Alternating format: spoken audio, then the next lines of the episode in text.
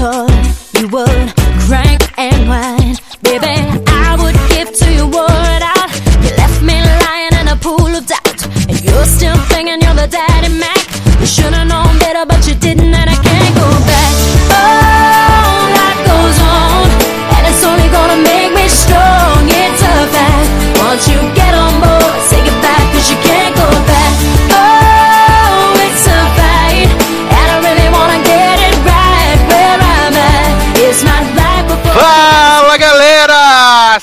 Sejam bem-vindos a mais uma edição do LogadoCast. Eu sou Edu Sasser e no programa de hoje nós vamos falar sobre Why Woman Kill, vamos falar sobre Love Alarm, sobre o começo da terceira temporada de 13 Reasons Why. Vamos ter também né, uns pitacos do que é Era Uma Vez em Hollywood, sobre Hyperdrive, o novo reality da Netflix, e também teremos surpresas direto de Taiwan, que foi corrigido, que eu falei que era da Coreia, mas na verdade de Taiwan também. Coisas maravilhosas nos aguardam nesse programa para dar aquele respiro entre as duas partes da Fall Season, né? Você tem esse programinha aqui para dar aquela reconcentrada, realinhar os pensamentos, e depois a gente segue pra segunda parte do nosso podcast da Fall Season. Junto comigo aqui, ele, Léo Oliveira. Meu Love Alarme tá tocando direto nesse programa, ok? Eu tô sempre a Ah, 10 é. metros das melhores séries. Amo! E ele, o homem da Polônia, Darla, diretor. E aí, gente? Tô aqui gravando esse podcast com cara de constipação, querendo morrer. E todo mundo falando que eu sou lindo, lindíssimo, deveria me chamar Noeli. Amo muito. Hashtag Love Alarm. Ah, maravilhoso. Já que tá todo mundo animado aí pra falar de Love Alarm, né? então vamos começar com ela, esse programa. Essa série é uma série original Netflix da Coreia, né? Da Coreia. E eu. Eu, eu vi o trailer há um tempo atrás que no, no aplicativo do celular tem aquele em breve, né? E eu tenho o costume sempre de ficar rolando ali pra ver. Às vezes tem algum filme antigo que vai estrear, ou uma série que talvez seja interessante ver e tal. E aí eu passei por esse trailer e falei assim: ah, gente, a proposta é interessante, né? Do, do- do- da, da premissa da série. Falei, vou assistir. E aí eu coloquei na pauta, assisti um episódio. Hoje, quando a gente tá gravando, eu assisti os oito episódios, né? E Olha. falei com. E falei com o Léo. Socorro! Socorro! Mas em minha defesa, ontem eu tava trabalhando, trabalhei até quase três da manhã, e como a série é dublada, eu deixei rolando, né? Deixei rolando conforme ia fazendo as coisas no computador, tava passando na televisão. Então, assisti, né? Assisti, não assisti, mal, né? Mas qual é o plot dessa série maravilhosa coreana, né? Abraços Anon, que nesse momento está assistindo o show de, show de Sandy Júnior em São Paulo, né? Tá lá. Maravilhoso, recusou a gravação pra poder assistir Sandy Júnior. Vê se posso com isso. Sim, fica muito difícil. Assim fica muito difícil gravar. É. Mas o que, que se trata? A gente tá na Coreia de 2019 e foi criado um aplicativo maravilhoso, incrível, chamado Love Alarm. Que você, né, dá o coraçãozinho, é tipo Tinder. E se você tiver 10 metros da pessoa que você ama, o Love Alarm dela também dispara. Yeah. E aí, o engraçado é que esse aplicativo surgiu, sei lá, 13 dias, né, no começo da série, né? Porque tem um, Aham. Uma cena maravilhosa de uma japonesa atravessando a rua, com dois japoneses atravessando a rua, e aí fala assim, quatro anos antes. Você fica, hã? Quê? E aí a gente descobre, né, que tem 13 dias que o Love Alarm foi criado, esse grande aplicativo maravilhoso que revolucionou a forma de você se conectar com as pessoas. E aí a gente é apresentado a essa grande protagonista maravilhosa, né, que é a Japa Songamonga, que ela tem a mesma expressão all time. Ela tem, ela é sonsa pra caralho. Mas todos Sim. eles têm a mesma expressão all time, jovem. Ela, ela é. Muito som. Só que não tem a mesma expressão que ela é a prima dela, que no- nos oito episódios ela deve ter jogado uns 43 celulares de pessoas no chão. Se fosse aqui no Brasil, a cara dela tinha sido passada no reboco, né? Porque ela aqui no tem. Brasil chegava a Jussara, você ainda tá falando comigo, garota? Pá! Tá chute maluco? na cara. Porque ela é, tem né, costume de. A prima dela tem costume de ficar jogando o celular dos outros. Joga o celular do Japa Velho no chão, joga o celular da, da Jojo Todinho no chão, uma loucura. E aí a gente é apresentado essa personagem, né, Jojo Todinho, e também ao o outro japonês coreano lá, que é Munsou, vai ser acusado de racismo nesse programa. Vai comer Ah, meus, ou- decididamente, meus, né? ouvintes, core- meus ouvintes coreanos nesse momento todos revoltadíssimos. É, e aí tem o, o japonês que usa franjinha, que eu não vou saber, porque os nomes são tudo esquisitos. E tem o outro que é Modelo modelo. É, e Ah, tem o modelo que acabou que é o homem mais da- lindo, né? Acabou de chegar dos Estados Unidos. Um modelo maravilhoso, passou dois anos modelando nos Estados Unidos, voltou pra Coreia. E esse primeiro episódio é tudo muito ambíguo. porque dá muito a entender que ele pega o amigo e eles se pegam desde sempre, né? Porque dorme na cama do amigo, o amigo é, é filho da empregada, né? E aí eles dormem na mesma cama, uma coisa muito ambígua. Eu falei, Zanon, será que eles vão se pegar? Aí Zanon falou assim: como é uma série coreana, não, eles não vão se pegar, não tem nada a ver. Ah, falei, mas, ah, Zanon. Não, mas... e além disso, Sassi, ele ainda fica com ciúme. Que ele fica assim: ah, por que, que você tá olhando pra ela? Por que, que você tá não sei o que Você gosta dela? Você gosta dela? Vou tirar satisfação com ela. Como é que uma mulher usa querer você? Não, sei não e aí ele olha pro cara e fala assim: você vai me odiar? Aí ele, não, eu nunca vou te odiar. Mas mesmo se eu fizer alguma coisa, tipo, que te irrite, você nunca vai me odiar. Então, assim, para mim esse cara é o, é o Edward do Crepúsculo piorado. Porque ele é psicopata, ele fica, tipo, seguindo as pessoas na rua ele fica olhando com cara de querer estar morto pra todo mundo. É insuportável, gente. Assim, eu fiquei. eu nunca pensei que eu fosse achar alguém pior do que o Robert Pattinson em Crepúsculo, eu achei, em Love Alarm. Mas ele é lindo, né? Pô, ele é loirinha masculina. Ah, é, né? Quando ele chega no colégio a primeira vez, né? Vários Love Alarm tocando, as meninas. Ai meu Deus, ele é muito lindo, não sei o quê. E ele com a cara de cu. É.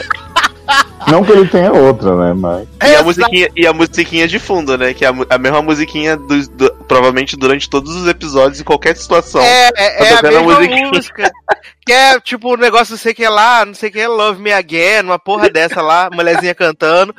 E aí é maravilhoso que tem essa coisa muito ambígua. Aí até falei com o Zanon e falei com o Leoz. Falei, pra mim, ele só vai fazer Jojo Todinho se apaixonar por ele, o modelo, para poder trollar o amigo. Só que aí, conforme você vai assistindo os episódios, esse homem se apaixona pela Jojo Todinho de um nível que é uma das coisas mais insuportáveis do mundo. Porque do primeiro ao último episódio, absolutamente nada acontece, mesmo se passando quatro anos na história. Adoro. No episódio, no episódio 6, volta para aquela cena inicial da atravessando na rua, onde passou quatro anos, e nada acontece do episódio 1 ou do episódio 8. É só aquele negócio. Me mostra seu Love Alarm. Você me ama? Me mostre seu Love Alarm, me mostre seu Love Alarm. É só isso. É, é os oito episódios disso, e no começo, pelo menos, ainda tem o, o Karateka Delusional, que ele namora Jojo Todinho, mas esqueceu de avisar ela, né? Que namora ela. É, fica... tipo assim, é, é do. Até perguntei, né, pro Sasha enquanto assistia Darlan. Tipo, do trailer pra série, surge toda uma discussão filosófica que as pessoas faziam pra se relacionar nesse Love Alarm, não sei o quê. Eu tinha certeza que o Love Alarm tinha alguma coisa assim, sobrenatural de Almeida. Eu também. Porque as pessoas ficam, tipo, ai, vou lá, será que vai acontecer? Tipo, como se o aplicativo lesse o sentimento real do coração da pessoa.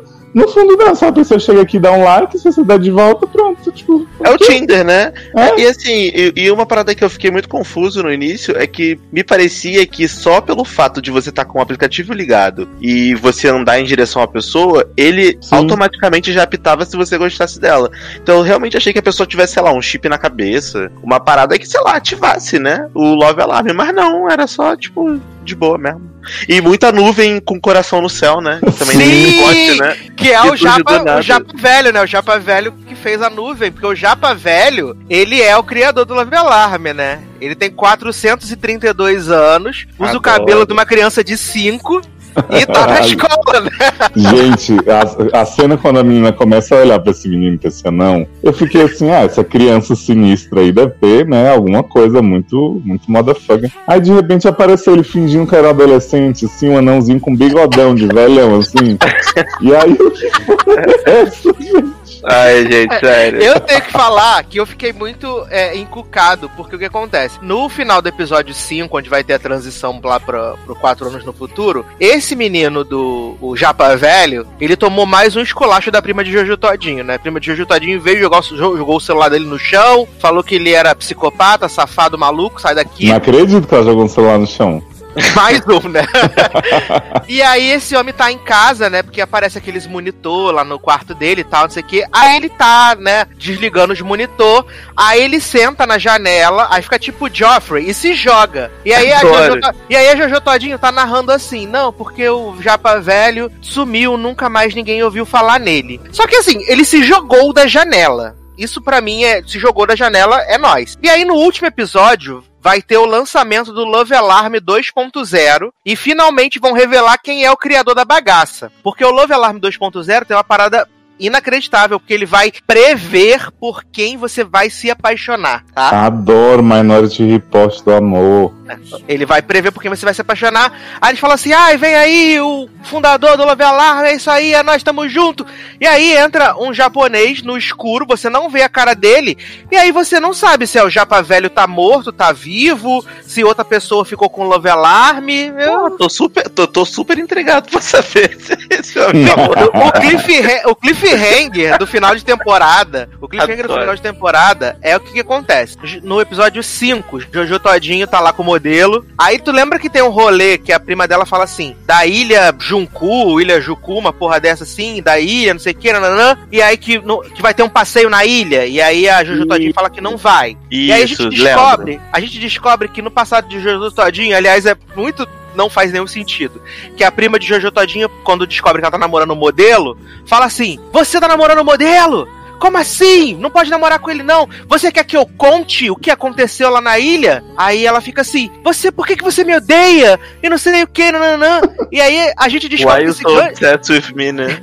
Aí a gente descobre que o grande, o grande plot dela, do que Ah. aconteceu na ilha, é que os pais de Jojo Todinho botaram fogo na própria casa, né, pra morrer durante Adoro. o sono.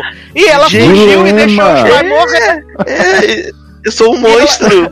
Queimei a formiguinha, não acredito. I can't. Gente, too much. Chumante, chumante. E ela fugiu da casa e deixou os pais morrer. E aí a prima de Jojo Todinho fica jogando isso na cara dela como se fosse a coisa assim: Meu Deus, você matou seus pais, sendo que na verdade eles queriam matar você e você Gente, é fugiu. muito não tem dilema. nada demais.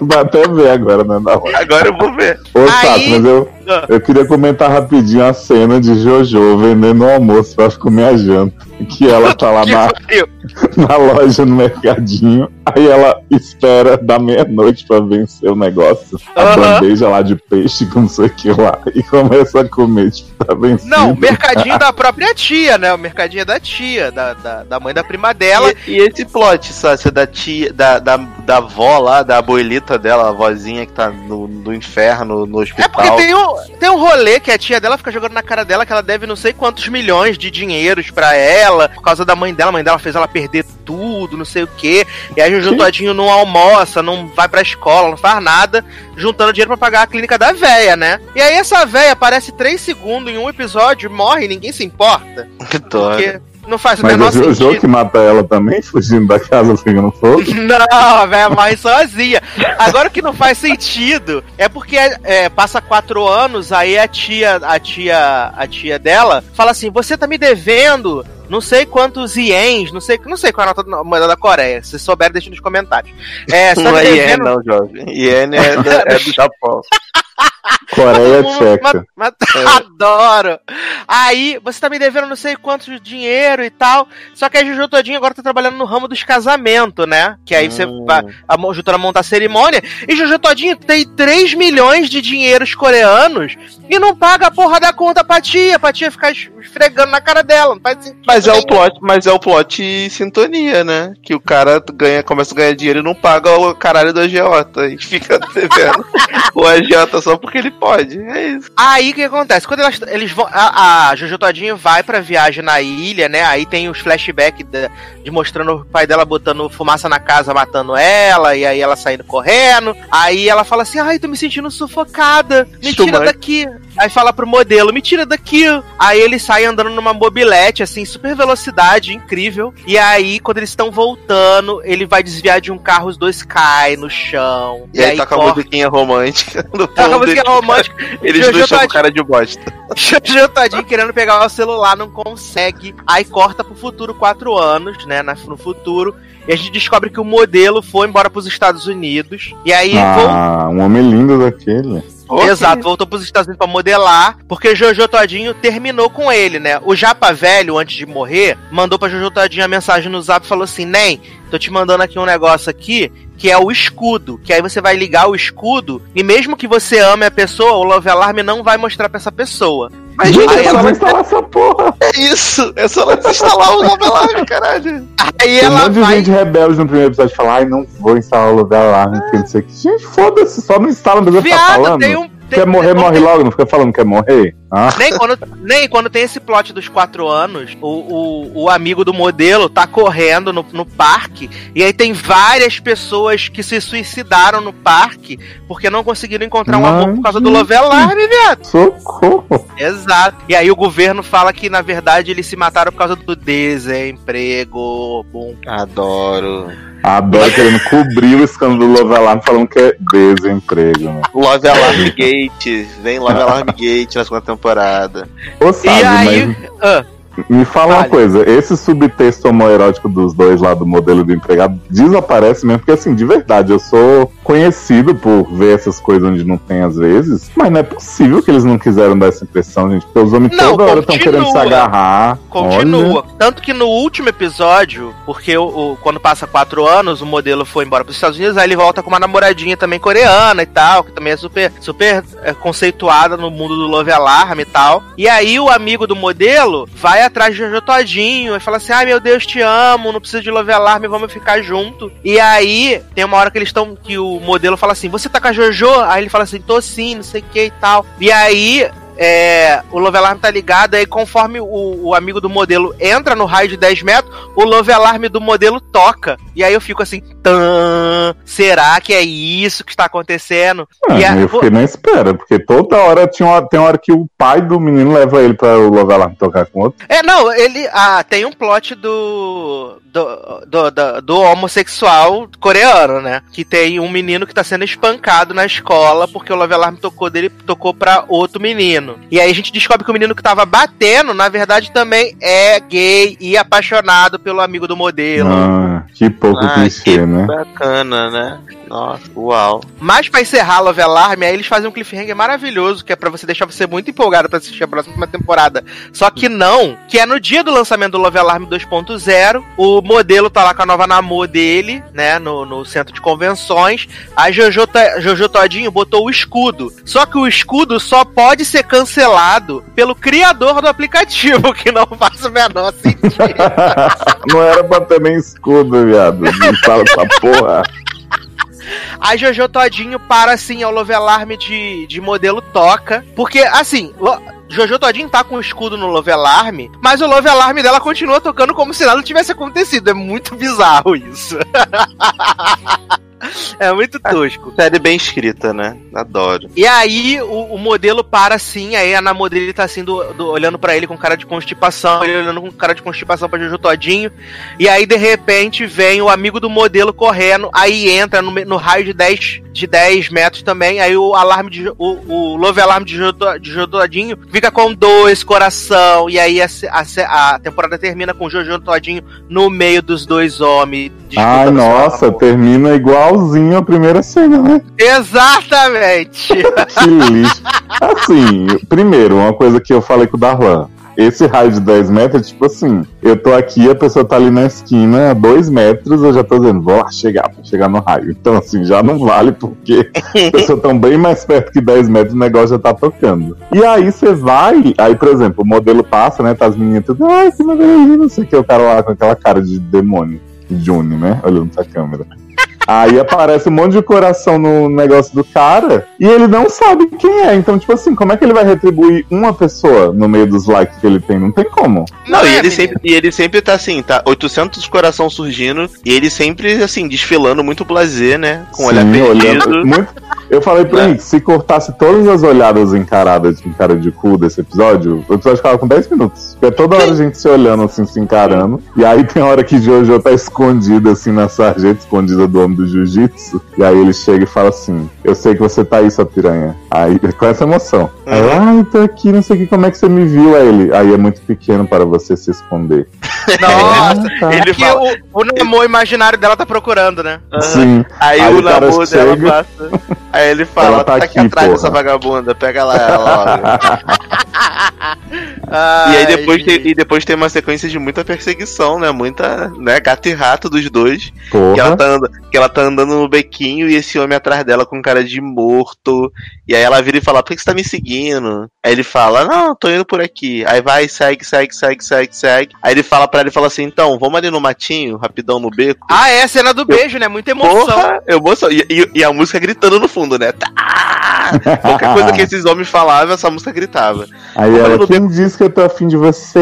Se você não tivesse, não tinha vindo aqui no beco comigo, pegar no meu bolsinho. Pega no meu bolsinho rapidão aqui, então agora. Aí ele fala assim: Eu vou te beijar, vou te beijar, tudo bem? Aí ela, não, se o fulano souber, ele vai te matar. Mas eu, quem disse que eu me importo? E aí ele vai. Eu não e vê- jogo de acordo com as regras. Ah, nossa, é muito. Ele é, ele é muito, né? Nossa, caraca, que ódio que eu tenho desse dublador desse Busca cara. tudo ele, né? Porra, cara, que ódio. Essa série é uma bosta, sabe? Você é um guerreiro de ter visto oito episódios disso. Puta que pariu.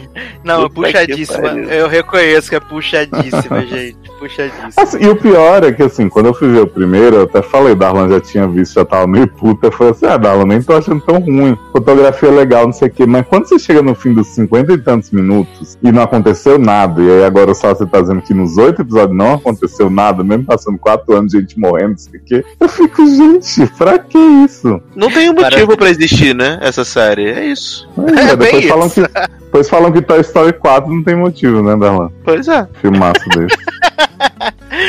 Mas já que estamos falando de produções orientais, né? Leoz assistiu, né? Depois de dar um respiro de Love Alarm, assistiu uma outra produção oriental, né, Leoz? Que produção foi essa que também tá na Netflix? Menino, o que aconteceu foi o seguinte: estava eu na casa de Henrique, e aí eu falei assim: ah, o Sassi botou. E o Henrique gosta muito, né, dessas produções asiáticas, coreanas, japonesas, chinesas, tailandesas, taiwanesas, o que quer que seja. Eu falei assim: ah, o Sassi colocou um negócio no- na pauta que é da Coreia, você quer ver? Aí ele falou assim: ah, eu sei qual é, tava muito afim, não sei o que, tá lá. Ele me mostrou essa, não era Love Alarm. Aí eu falei: Uhum. não, é Love Alarm, mas pode ver essa também. Falou: ah, também vi o trailer de Love Alarm, tá, beleza. Fomos parar nessa produção que se chama Entre o Desejo e a Morte. Socorro! E aí, menino, essa, essa série depois eu descobri que é do Taiwan, que existe toda uma polêmica que o Taiwan não é a China, viu, gente? As pessoas acham que é, mas não é. E aí, essa série é tipo um Black Mirror de terror taiwanês. Então são episódios isolados, assim, com temáticas muito brilhantes que eu vou contar pra vocês. Eu vou contar dos três episódios que eu vi, tá? Que eu vi os dois primeiros e um mais pra frente que eu achei interessante.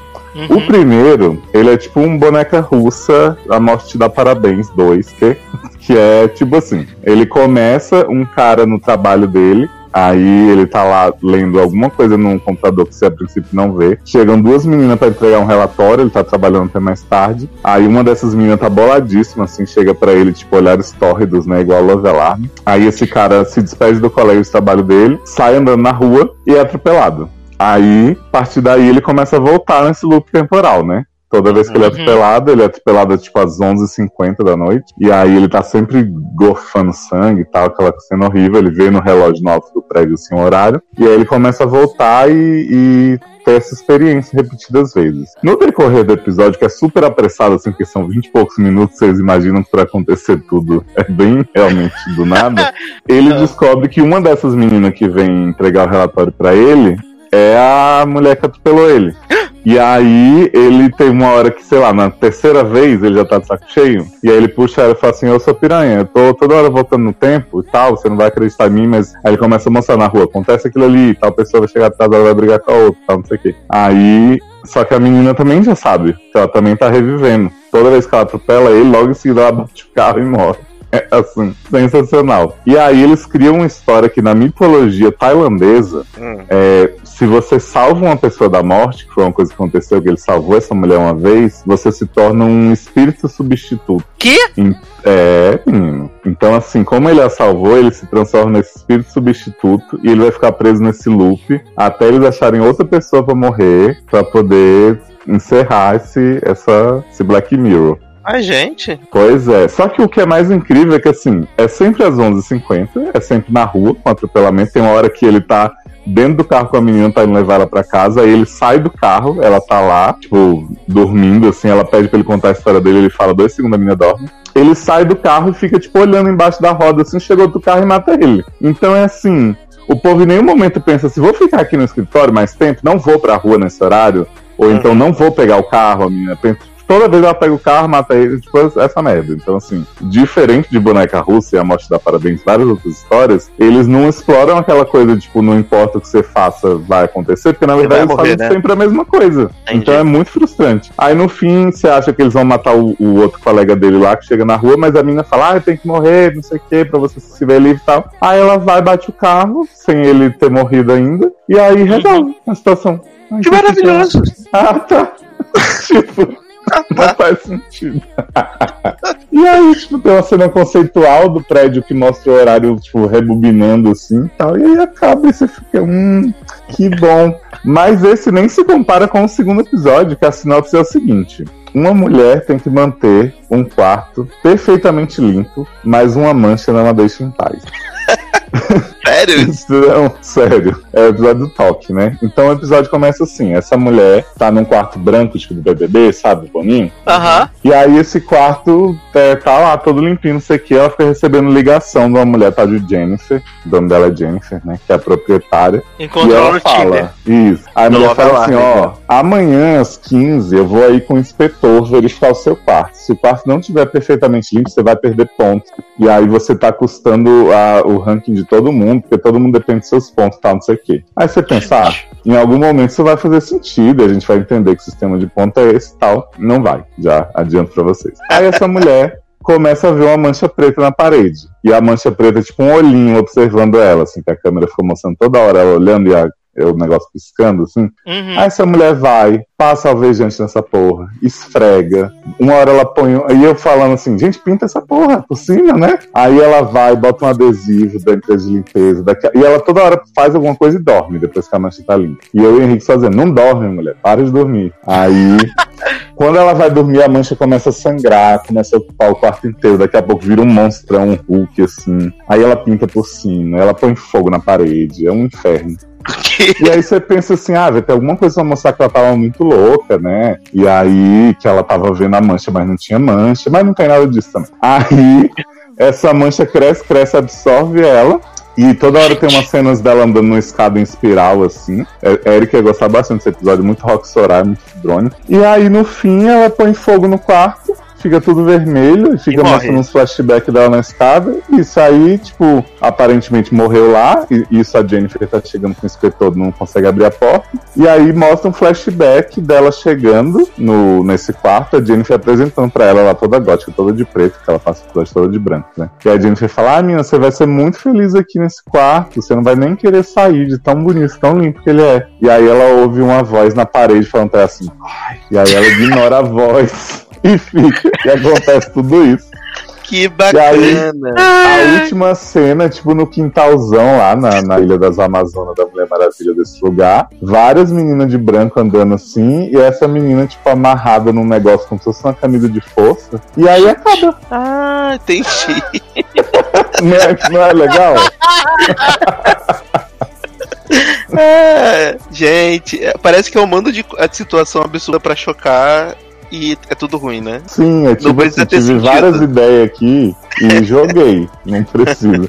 Aí a gente falou assim: ah, já vimos dois primeiro, vamos pegar um que a gente acha a sinopse interessante e vamos ver. Aí tinha um que era sobre duas crianças que acham um gato. Aí eu falei, não, se for de terror com gato, já acho um pouco, né? Não vou ver. Aí a gente foi ver um outro que a história é assim. Tem uma mulher que é tipo Instagram, é famosa, influencer, né, Tati Lopes, que, sei lá, tem 500 likes na foto, isso pra eles é, né, o, o máximo, o Hulk. E essa mulher vive naquela coisa, ai, tô tomando meu café, gente, aqui, não sei o que, ai, bom dia, grupo, tal. E aí outra mulher começa a copiar as fotos dessa e botar no, no perfil fake dela. Então ela pega, tipo, as fotos do, tipo, pega a foto da mulher na cafeteria antiga e vai e posta outra foto do café dela na esquina da mulher. E aí todo mundo, ai, te amo, que maravilhosa, não sei o quê. Só que aí, como ela tá fazendo roubo, né, de identidade virtual, ela começa a receber umas mensagens misteriosas de um homem dizendo, por que, que você tá roubando foto da, da fulana, você não é ela, não sei o que, posso provar, vou chamar meus advogados na Alemanha. Aí, esse até tem sentido no final, menina, né? Essa era super uma conspiração, assim, a gente descobre que esse homem que tá mandando as mensagens matou a influência original, então realmente a menina só tava pegando foto velha porque não tinha mais nova, e está atrás dessa outra pra matar, por que motivo, não sei. É, Porque- às vezes o cara é, reasons, né? Às vezes o cara tipo, é psicopata, ele era ficcionado. Olha eu tentando criar um sentido. Às vezes ele era, às vezes ele era aficionado na, na influencer original, né? E aí matou, e aí surgiu uma copiadora ele quer matar também. Pois é. E aí são seis episódios disso, eu vi três, né? Um dia, quem sabe, se eu tivesse nada pra fazer, eu deixo os outros. Repete Mas o nome é- aí, Léo, que eu vou anotar aqui, que eu quero ver É. esse episódio da mulher na camisa de força do, do Vê, vê. É o dois, é Entre o Desejo e a Morte. Teu Desejo e a Morte. Já anotei E aqui. segundo a sinopse da série, essa série trata os maiores medos do, da galera de Taiwan, assim. É realmente um Da galera com seu. E eu, eu tava vendo aqui que é tipo universo Mirror alguma coisa. Adoro. É, quer ver? Tô até vendo aqui. Até, até cheguei a abrir aqui o.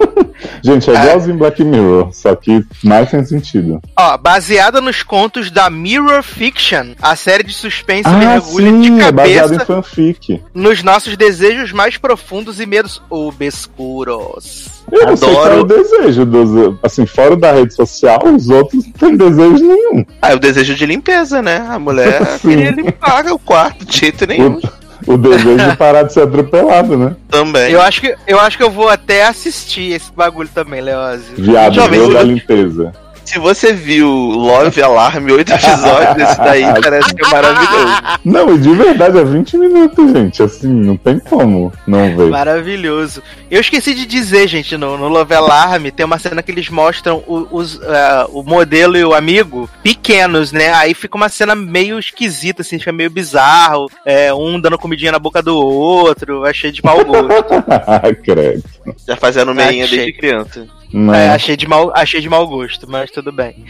É. o Darlan também viu um reality que estreou essa semana na Netflix, né? Coisa nova aí. Um reality agora que é o último, como ele mesmo descreveu, o Ultimate Beastmaster da velocidade, né? Que é Hyperdrive, não é aquele programa do Omelete, né? E aí, Darlan, como é que é esse negócio aí? Conta É, pra gente. Então, não é o programa do Omelete porque esse é bom, né? Então, eh, pode ir sem medo que vai valer a pena. É basicamente o Hyperdrive, é uma corrida de.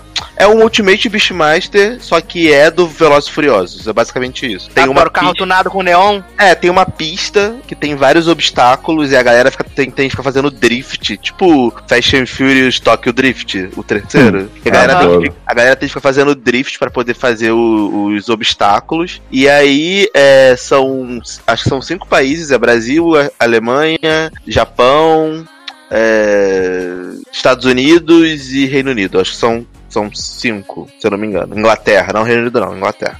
E aí, é. É igualzinho o Beastmaster, só que a gente não tem vários apresentadores. Só tem um, um apresentador principal e os dois lá que são, tipo, backup, né? Tipo o Galvão Bueno e os dois agregados. É isso. Adoro. E aí, é, os caras eles têm lá o, o circuito que eles têm que completar, e aí eles têm que fazer aquele circuito no menor tempo e sem nenhuma penalidade. Então, tipo, você tem quatro episódios de eliminatória, depois você tem quatro episódios de semifinal entre essa galera que passou da eliminatória, e no Uhum. final são dois episódios finais. Então acho que são 10 episódios. E aí, cara, eu achei muito legal, porque, um, eu acho maneiro o carro. Dois, os carros são, tipo, muito irados. Eles pegam, por exemplo, o- os brasileiros, que, por incrível que pareça, os brasileiros não estão fazendo vergonha nessa primeira temporada, espero que continue assim, que eu ainda tô no episódio 5. É, cara, eles, eles pegaram uns carros antigos, sabe? Sei lá, um Camaro, um- uns carros bem maneiros, mas mais antigos, e aí tunaram o carro todo, botaram um motor mega bizarro, neon, e o carro fica, tipo assim, muito iradaço. E os caras vão lá e tá com foda-se. E assim, é, é muito legal. A pista é legal, os comentários dos caras que fazem são legais, os participantes não são incompetentes, as mulheres que participam não fazem vergonha. Tanto que tem várias mulheres que passaram pra fase de semifinal. Então, assim, tô achando legal isso, porque no Ultimate Beastmaster você acaba que é muita parada do crossfit, né? Da força física. Então, pô, como, como tudo é muito no braço, o cara fica se pendurando em coisa, acaba que a galera, a mulher já entra em desvantagem em relação ao homem em relação, por causa da força física, né? Que no homem é mais inerente. Eu não tô dizendo que mulher é fraca e homem é forte, não é isso. Mas biologicamente falando, o homem, nos músculos superiores, ele tem. ele concentra mais a força do que a mulher. Então é um pouco injusto. Nesse não, como é o carro, é, é a capacidade de você dirigir o carro. Então, porra, a mulher manda muito, cara. Então é muito maneiro, é muito irado. Eu me divirto assim vendo. Eu vi, hoje eu sentei e vi cinco episódios na sequência, nem vi passar. É, eu recomendo. Se você tivesse em um reality para ver, uma coisa diferente, nova, acho que vale a pena. Mas é quanto tempo de episódio? Ah, então, cada episódio tem tipo 40 e poucos 50 minutos. É, é Ultimate Beastmaster.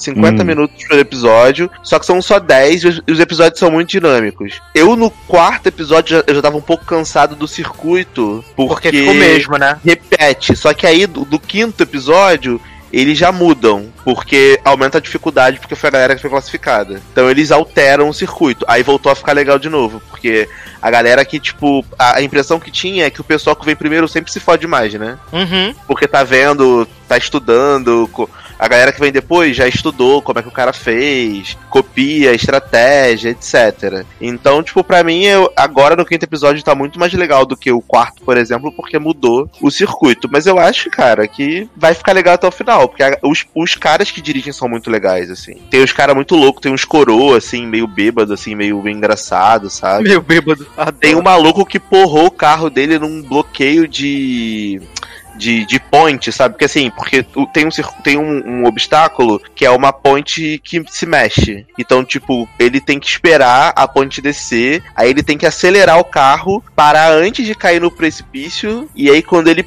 ele parou lá em cima, ele tem que esperar a ponte descer para ele poder ir. Teve um maluco que ele não esperou e ele porrou o carro dele numa barreira. E, tipo, ele perdeu o para-choque, se machucou, tipo, estourou.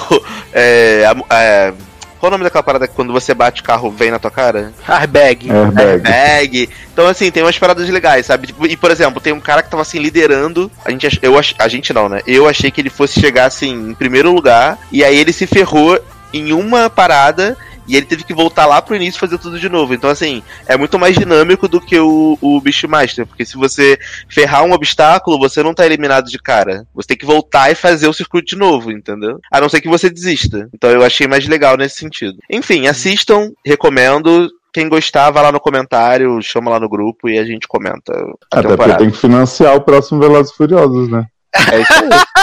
Porque Hobbs e Shaw não tá dando, né, esse flop. Ai, Tem que ai, ter Toreto, gente. É maravilhoso. Talan Generoso, que belíssima canção iremos tocar para passar para o próximo bloco desse podcast. Então, eu vou pedir uma música é, de, um, de um EP que foi lançado essa semana, que, que é da Miss Elliott, que eu gosto muito. E a minha música favorita do EP, que é uma música lentinha, assim, ela tá cantando, ela não tá fazendo rap. Então Leoz vai gostar, que Leoz não gosta de rap. Graças é, a Deus. O nome é Why I Still Love You. É muito legal. No álbum tem a versão normal e a versão a capela. Deixo aí a, ao critério do Sassi para escolher a versão, porque as duas são dois hinos, então. Sassi vai chegar com a música errada, igual ele fez é. uma vez com a música de. Rihanna. De quem era? Era, era de, de Rihanna. Ridículo.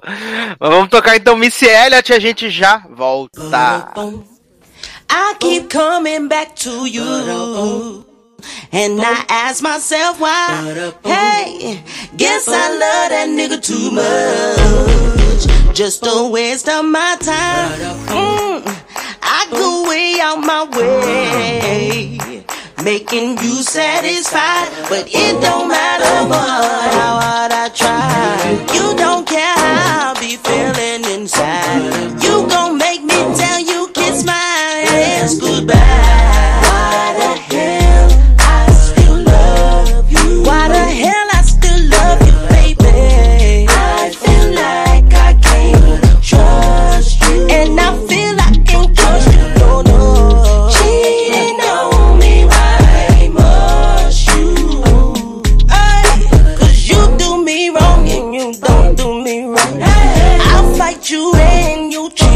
on sight. Don't play with me, cause baby, I'm about that life. Boy, you know I get jealous, and I don't like to share.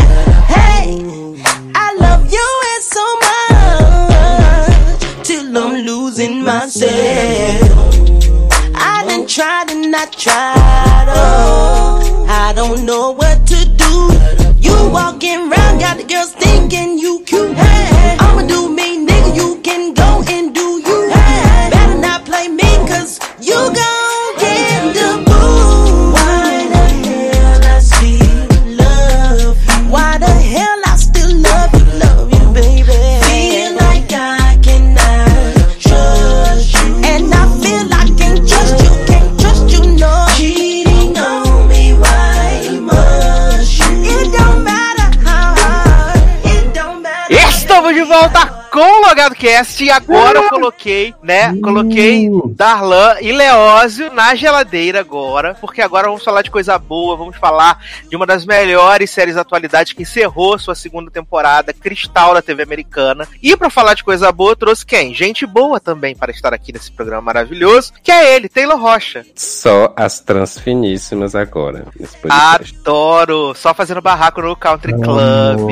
Sim.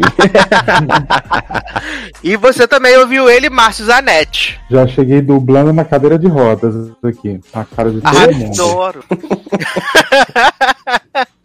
Mas estamos aqui para falar da segunda temporada de Pose, né? Que fechou aí seu ciclo de 10 episódios. É, para mim, assim, falando de forma geral, uma temporada muito, muito boa. Fiquei muito feliz que Tia Ryan conseguiu não estragar a série, né? Então temos aí esperanças, né, para uma terceira temporada.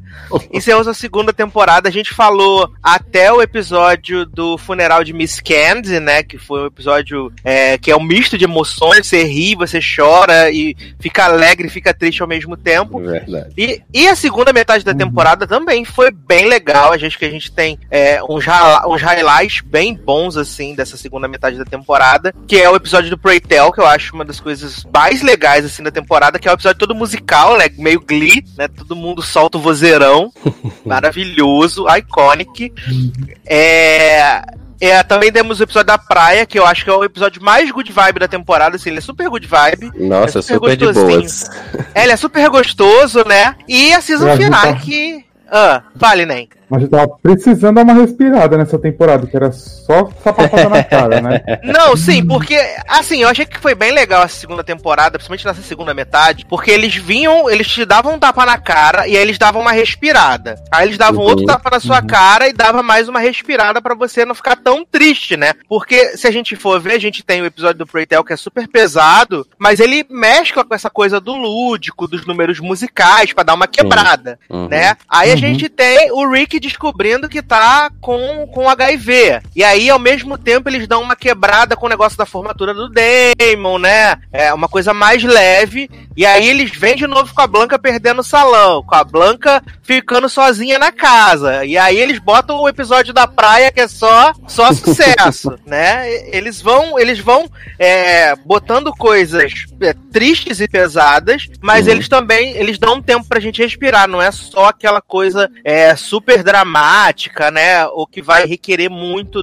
da gente, assim, emocionalmente falando. E eu tenho que dizer, assim, que eu amei, acho que todos os episódios dessa temporada, sabe? Não tem um episódio que eu falo assim, caraca, esse episódio foi, foi ruim, não gostei desse episódio. Eu acho que todos os episódios tiveram muito valor, apesar da, da temporada ter crescido em dois episódios, poderia talvez ficar com uma barriga ou alguma coisa, Uhum. mas foi tudo muito bem aproveitado, sabe? Acho que todos os personagens tiveram o seu tempo de tela, o seu tempo de brilhar, né? Todos eles tiveram relevância pra trama. Eu acho que é, talvez pudesse acontecer aquela coisa de ficar de lado até, por exemplo, a, a Lulu, né? A Gloria Sim. Groove podia, podia ter perdido espaço, ainda mais depois que a que bunda falsa Candy morreu, mas o Ryan Murphy fez questão de trazer ela ali pro, pro núcleo central, né? E eu Uhum. acho que é, a gente na primeira temporada a gente já tinha essa sensação da Blanca sempre levantar a questão da família, né? Que quando ela adotou, adotou os filhos dela era a família e, e eu acho que nessa segunda temporada eles foram muito bem sucedidos na coisa de expandir essa família, né? Porque acaba que todo mundo que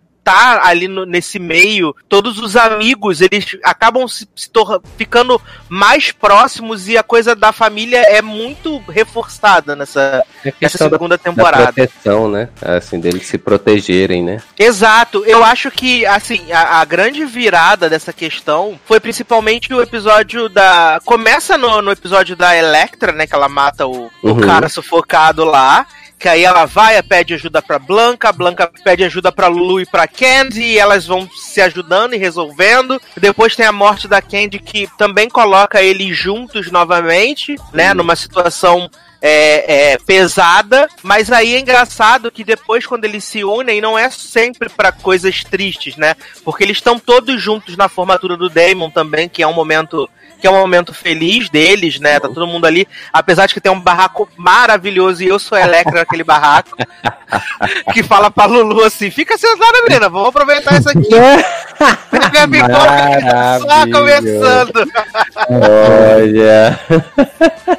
Mas meninos, digam, porque até agora eu falei bastante, né? Mas eu sei que vocês também gostaram muito dessa, dessa reta final da série, né? Então, menino, assim, é... acabou que essa tem... eu acho que é porque assim, eu não sei como ficou essa questão dos tempos e movimentos por conta da saída da, da Candy, né, no, no meio da temporada. Eu acho, eu tô entendendo que isso não era previsto, né? Assim, eles não iriam matar personagens é, inicialmente e acabou que ela foi pra American Horror Story e aí eles mataram. Pelo menos foi isso que me pareceu. Não sei se se, se procede. E aí, assim, o início eu achei meio. é, eu tinha achado meio confuso da questão de, tipo, a gente ter terminado a temporada passada com, com Electra é, na- não tendo. não sendo dona da casa, de uma casa, e aí, e aí ela volta nesse plot nessa temporada, logo no início da temporada. Então, assim, tinha ficado bem confuso, eu tava meio sem entender. E aí, com a saída de, da a morte e a saída da Candy, né? Aí eu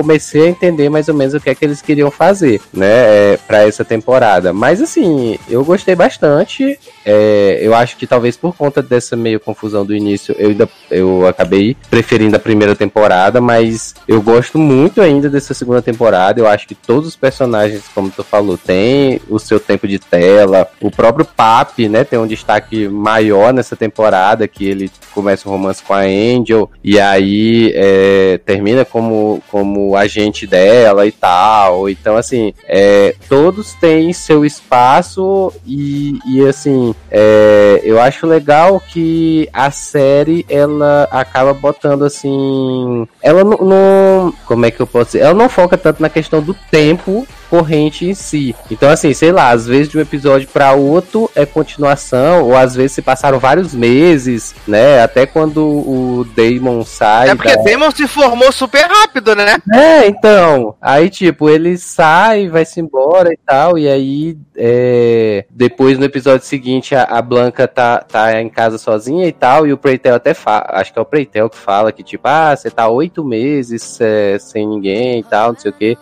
na casa com você. Então, ou seja, tipo, passaram-se oito meses, né? E, e foi De um tipo, episódio pro outro, né? Exato. Então, assim, é, eu acho legal isso porque você meio que acaba se desprendendo dessa questão da, de ter uma linha temporal, assim, bem fechadinha, né? Com tudo se conectando. Ah, não, aconteceu uma coisa aqui, aí, sei lá, dois meses depois aconteceu outra coisa, né? Porque realmente a vida é assim, né? Não acontece tudo todo dia, né? Então, Exatamente. a- Eu achei bem legal isso que eles fizeram nessa temporada. E gostei bastante de- da questão dos destaques que deram. Como tu falou, trouxeram a Lulu também, né? A própria questão do, do Rick com o, o Preitel também, que é, eles também se envolveram. Então, assim, bem legal. É, fiquei bem feliz com a temporada como um todo. O final também gostei bastante. Me ficou muito um clima de quarta temporada de Glee agora, né? Porque agora Blanca Chu vai pegar novos alunos, né? E aí. Exato. Eu falei com eu falei com o Zanon, eu falei com o Zanon, Taylor, uma coisa que eu acho muito boa de, de Pose, que é o fato de que assim como o Ryan Murphy se, preocup, se preocupou de na primeira temporada fazer um final fechado, que se não, não tivesse sido renovado, não continuar, seria satisfatório, nessa segunda temporada, de certa forma, ele também fecha todos os arcos. E não deixa. Se não tivesse uma nova temporada, também Uhum. tava super tranquilo, tava de boa. Cada um tinha seguido o seu rumo, né? A, a- a Damon ia voltar pra turnê, a Uhum. Angel ia ficar com o Lá trabalhando com uma gente, a Sim. Blanca tinha adotado essas novas crianças e, e poderia fechar o ciclo ali, né? Então eu acho isso muito legal. E, e eu acho que é, é, acho que tem uma coisa dele mesmo, porque em 911 a gente também teve um final de temporada super fechado, que se tivesse É. acabado a série, Verdade. poderia ter acabado, mas pra continuar também funciona, sabe? Você não, não força aquele espectador a voltar por causa do clipe, porque teve um super gancho, sabe? Uhum. É, eu acho que se eu tenho uma coisa a reclamar desse da, da segunda temporada de Pose, é, eu até comentei com os anões isso durante quando eu tava passando a temporada, foi esse plot das drogas da, da Angel e do Papi que ficou muito avulso, sabe? Ele chegou muito avulso, esse plot surgiu muito do nada, e Uhum. aí ele pareceu que foi só tipo uma muleta pra Angel sair da casa da Blanca, e mais nada, porque depois disso Uhum. não se falou mais disso. A gente achou, os anões, a gente especulou durante um tempo que talvez a Angel fosse perder os, os jobs de, de modelo, perder contrato por causa de droga. E Sim. não pelo fato de que alguém que conhece ela dos bailes falou assim, ai, é trans, não é, É mulher e trans, tal, uhum. entendeu? E acabou que o negócio da droga ficou realmente só jogado, sabe? Não, não, não teve um, um- um motivo. Foi só assim, ah, ela usou droga, então ela tem que sair da casa da Blanca. E é isso, sabe? Foi bem isso, assim. Mas o que, que você achou, Zi? Qual foi a sua, sua visão dessa segunda temporada, menino? Não, eu gostei bastante também, como todo mundo. Eu acho ainda que eu prefiro a primeira. Eu acho que foi por mais assim. Eu prefiro a primeira por me apresentar tudo o que eu não tava esperando, assim, da série. Por ela me conquistar logo. Mas assim, essa segunda, tipo, tá muito pau a pau. Se a primeira vale 10, essa vale 9.8, entendeu? É muito Uhum. ali. Tem esse negócio do tempo que eu acho que o Taylor falou que eu acho muito legal, que assim, eles não se prendem a contar, tipo, ai, todo dia, não sei o quê, porque é igual série. Você não vê a pessoa, o, o protagonista da série, cagando e mijando, porque não importa pra história, né? Uhum. É a mesma coisa que Pose. Então, assim, eles vão colocar momentos que vão que vão importar pra, pra aquela história. E eu acho que na próxima temporada pode até ter passagem de tempo, pra eles chegarem mais nos anos 90, tipo, mais. É, se eu não me engano, se eu não me engano, no último episódio ele chegou em 91. 91, É, exato. então, se eu não mas engano, agora eles vão pro meio, assim, pra pegar mais o auge dos anos 90 mesmo. Uhum. Ah, uhum. sim, sim, sim, sim. Eu acho que sim. vai ter isso. Porque aquelas crianças, eu acho que não vai ficar aquelas crianças com a Blanca cuidando. Já vai ser um pouco mais crescidinha, alguma coisa do gênero. É, porque eles são muito jovens, né? É, e aí ela vai pegar umas crianças, é, vai pegar, tipo, vai ser mãe Lucida, vai ter umas 300 crianças na casa dela. né? O corpo já vai dar todo decomposto na casa da Electra. Aliás, aliás, olha. Se tem um destaque nessa segunda temporada foi a Electra, que ela, ela, ela, ela brilhou muito, né, cara? Ela teve uns momentos maravilhosos. Acho que começando lá, logo no começo da temporada, que ela ah, joga a mesa pra cima, né? Que fala que não precisa daquela pobreza Sim. da Blanca, que vai ter a casa dela. E aí depois tem esse plot do homem que morre, que eles ficam andando com o corpo pra cima e pra baixo. E acaba que o corpo fica dentro do guarda-roupa dela. Cara, depois esse tem. episódio é maravilhoso apenas. É maravilhoso. Nossa. Eles procurando a mulher que vai balsamar o corpo. Olha, é maravilhoso. É, E eu acho que assim, na, é, na ah. primeira temporada o- a Titia quis pôr a Electra só como a vilã, né? Ele Sim. viu que todo mundo gostou dela, ela sendo daquele jeito, aí ele tro... igual eu acho que não teve vilã, né, das mulheres assim, tipo da- das mulheres da série, que ele queria mais trazer esse negócio da família, juntar todo mundo, pra tipo o vilão ser as pessoas cis que estão causando na vida deles, né? é, a vilã É, foi a biscate da, da loja da Blanca, né, velho? Era isso, que, era isso que eu ia dizer, porque, tipo, até ela, que seria a vilã, né, assim, completamente, ainda assim, ele, ele colocou ela meio que admirando a Blanca em alguns aspectos, né? Então ela, ela, Sim, fa- até, ela até fala no várias final vezes. ela fala, né, quando ela tá presa. Isso, exato, exato. Então, assim, até ela que era pra ser a vilã mais caricata, mais assim e tal, né? Você vê que, tipo, ela, ah, eu, é, eu- ah, mas você é trans e tal, ela podia muito, eh, podia muito bem ali já não é, alugar o salão pra Blanca. E ela disse, não, eu vou alugar o salão pra você mesmo assim e tal. Aí tem lá o, o plot é, depois é, na festa lá de caridade do hospital também. Então, assim, você vê que mesmo elas não se dando bem, ainda assim elas se respeitavam, né? Uhum. Sim, sim. Aliás, você lembrou, a gente, a gente falando da Federica, eu lembrei do plot maravilhoso que foi deles colocarem a camisinha gigante. eles colocarem a camisinha gigante na casa da Federica.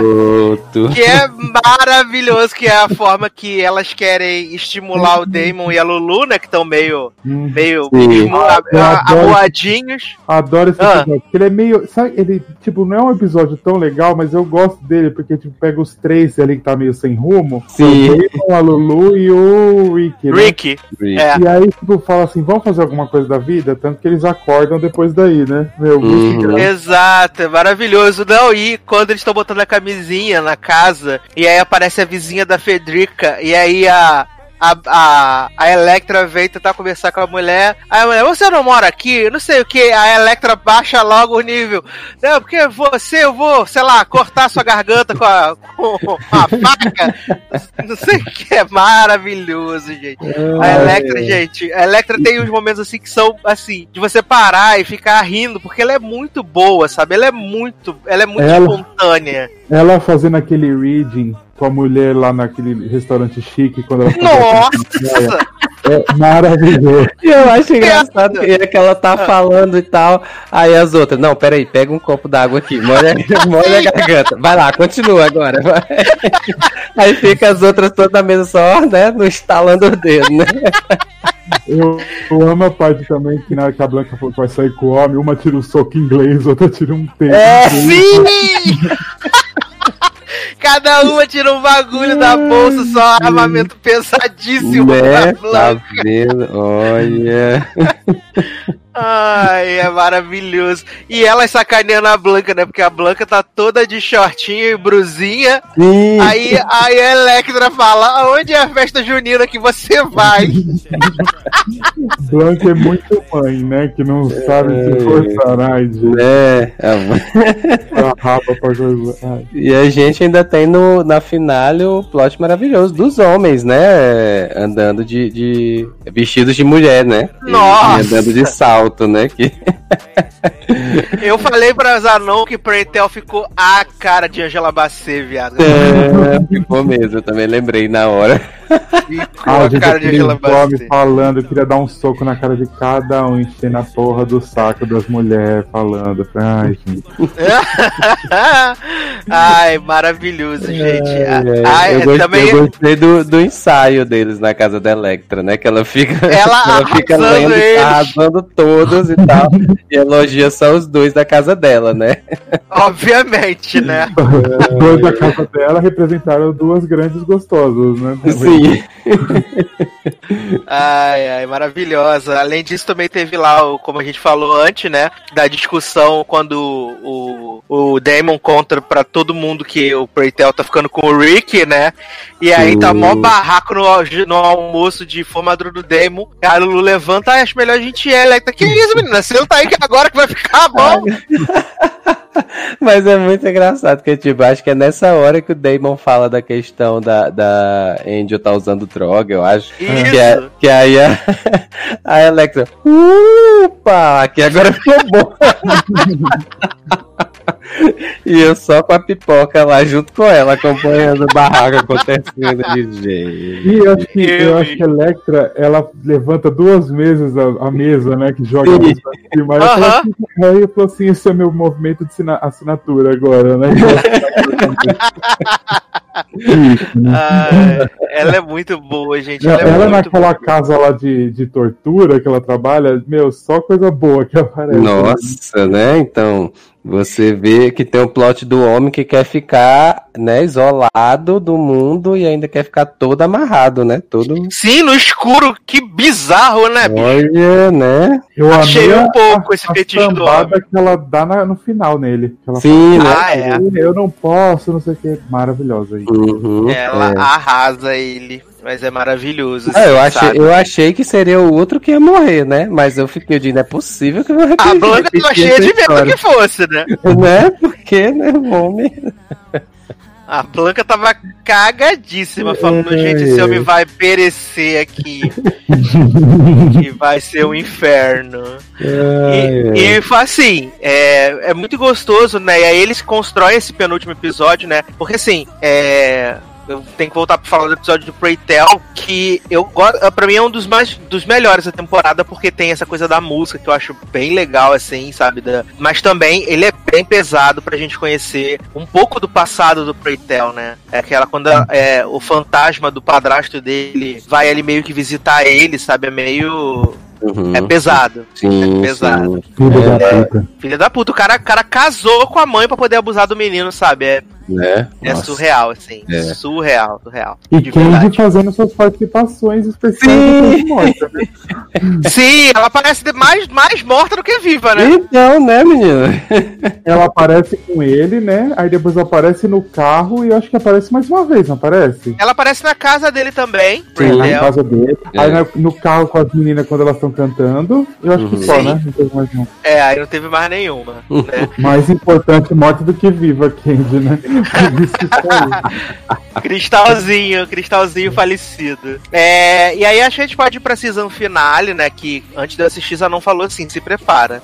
Aí eu falei, ai, pronto, porque quando começou a temporada, eu e Zanon, a gente comentou no podcast mesmo. Falou assim, ai, gente, eles vão matar alguém importante nessa temporada. Uhum. Aí quando chegou o episódio do Preitel, eu falei, ai meu Deus, vou matar Preitel. Aí Preitel sobreviveu. Aí eu falei, ai gente, será? Quando o Zanon falou assim, se prepara. E aí começa aquela cena com a Blanca tossindo, tossindo, tossindo, tossindo, a mulher desmaiada, branca, sem, sem força. E aí ela fica no hospital, e aí o Preitel lê o testamento dela. Eu falei, ai gente, pelo amor de Deus, não mata a Blanca não, porque eu não vou me conseguir me recuperar se Blanca, se Blanca morrer. É um episódio que você fica com o cu na mão o tempo inteiro. Você não respira, você fala, meu Deus, vou matar essa mulher a qualquer momento. Eu não tô preparado pra ver. Exato. E até quando ela começa a recuperar, eu ainda fiquei preocupado, porque sempre tem aquele rolê de quando a pessoa tá, tava com HIV, Recupera pra principalmente no- depois piorar, né? Exatamente, nos anos A 80 melhora- sempre tinha essa coisa. A melhora da morte. né? Pega. Exatamente, a pessoa melhorava e depois morria. Então eu falei, ai, gente, vai ser isso que vai acontecer. E aí a minha bichinha de cadeira de roda, gente. Aí o Damon volta de Paris, ele se abraçando, achei tão fofo. Odeio o Damon, mas a cena foi muito fofa, gente. Nossa, nessa, nessa hora eu chorei horrores. Nossa, na hora que ela Nossa. abraçou ele, que ela viu, eu queria morrer de tanto chorar. E eu odeio esse Eu cara. mesmo. Não, e a família toda reunida, né? Que pra então fala assim: cadê seu caderninho que eu vou ligar? Porque todo mundo da família tem que estar aqui junto com você. E aí, de repente, tá Lulu, tá, tá é, Electra, Electra falando que as flores que estão lá vão dar bicho, vão deixar a Blanca pior. Olha, é maravilhoso, gente. Ai, ai. E aí o momento mágico, né? Porque, tipo, teve lá a mãe do ano, a Electra ganha a mãe do ano, até agora a gente não viu Blanca, né? A Electra Uhum. ganha a mãe do ano, sucesso maravilhoso. E aí depois vai ter o bagulho do lip sync, né? Que foi a categoria que a Candy pós-morte criou, né? Criou a categoria do lip sync, foi o live. tinha que agradecer Candy, né? Exatamente. E aí, de repente, Blanca aparece maravilhosa na cadeira de rodas, Ah. levanta, performa Whitney Houston. E aí eu levantei, comecei a aplaudir, gritar, falar, Blanca, te amo! Gente, que, que entrega da, da, da, MJ, da MJ Rodrigues, bicho. Que, que entrega, cara. Essa mulher é muito incrível, cara. Ela é muito, muito incrível. Tudo que ela já tinha feito na primeira temporada, é, durante a segunda temporada, sabe? Ela é muito incrível. Ela, ela, ela é doce, sabe? Ela passa uma serenidade ao mesmo tempo que você vê muita resiliência, muita força nela. Você vê que ela é tipo apesar de tudo que a vida já sacaneou ela, ela continua sendo doce e principalmente acreditando que as coisas podem melhorar, né? Principalmente o que ela faz pelos filhos dela nessa segunda temporada, né? Porque é muito a jornada da, da Blanca ajudar os filhos a conquistarem o que eles querem, né? O que eles almejam. É o foco total dessa temporada é esse, na verdade. E, e a, a gente vê a alegria genuína dela quando a Angel consegue o contrato, quando Uhum. o Damon se forma e conhece a- consegue a turnê, sabe? É tudo muito genuíno. E eu acho que se fosse uma outra atriz, talvez não conseguisse dar essa entrega que a, que a MJ Rodrigues, sabe, entre, dá pra Blanca, sabe? É, é, é, é, assim, é, é hipnotizador, sabe? É, é- eu poderia ficar vendo ela assim pra sempre. E essa cena do lip sync é tão assim, tipo, é como nosso, algum dos nossos amigos que escrevem review dizem, né? É catártica. Porque é, é realmente um ponto alto pra ela, sabe? Eu acho dela se reencontrando com o fato de saber que ela fez um bom trabalho, que os filhos dela cresceram, que aquilo vai mudar, mas que tem gente que ainda precisa dela, sabe? Sim, então, assim, sim. eu fiquei maravilhado. Esse, esse, esse, essa cena é incrível, assim, sabe? Incrível. Hum. É, não, essa parte final do, do ball toda é, é muito boa. Assim, todos os prêmios. Achei legal que de- teve prêmio até pra casa da Lulu também.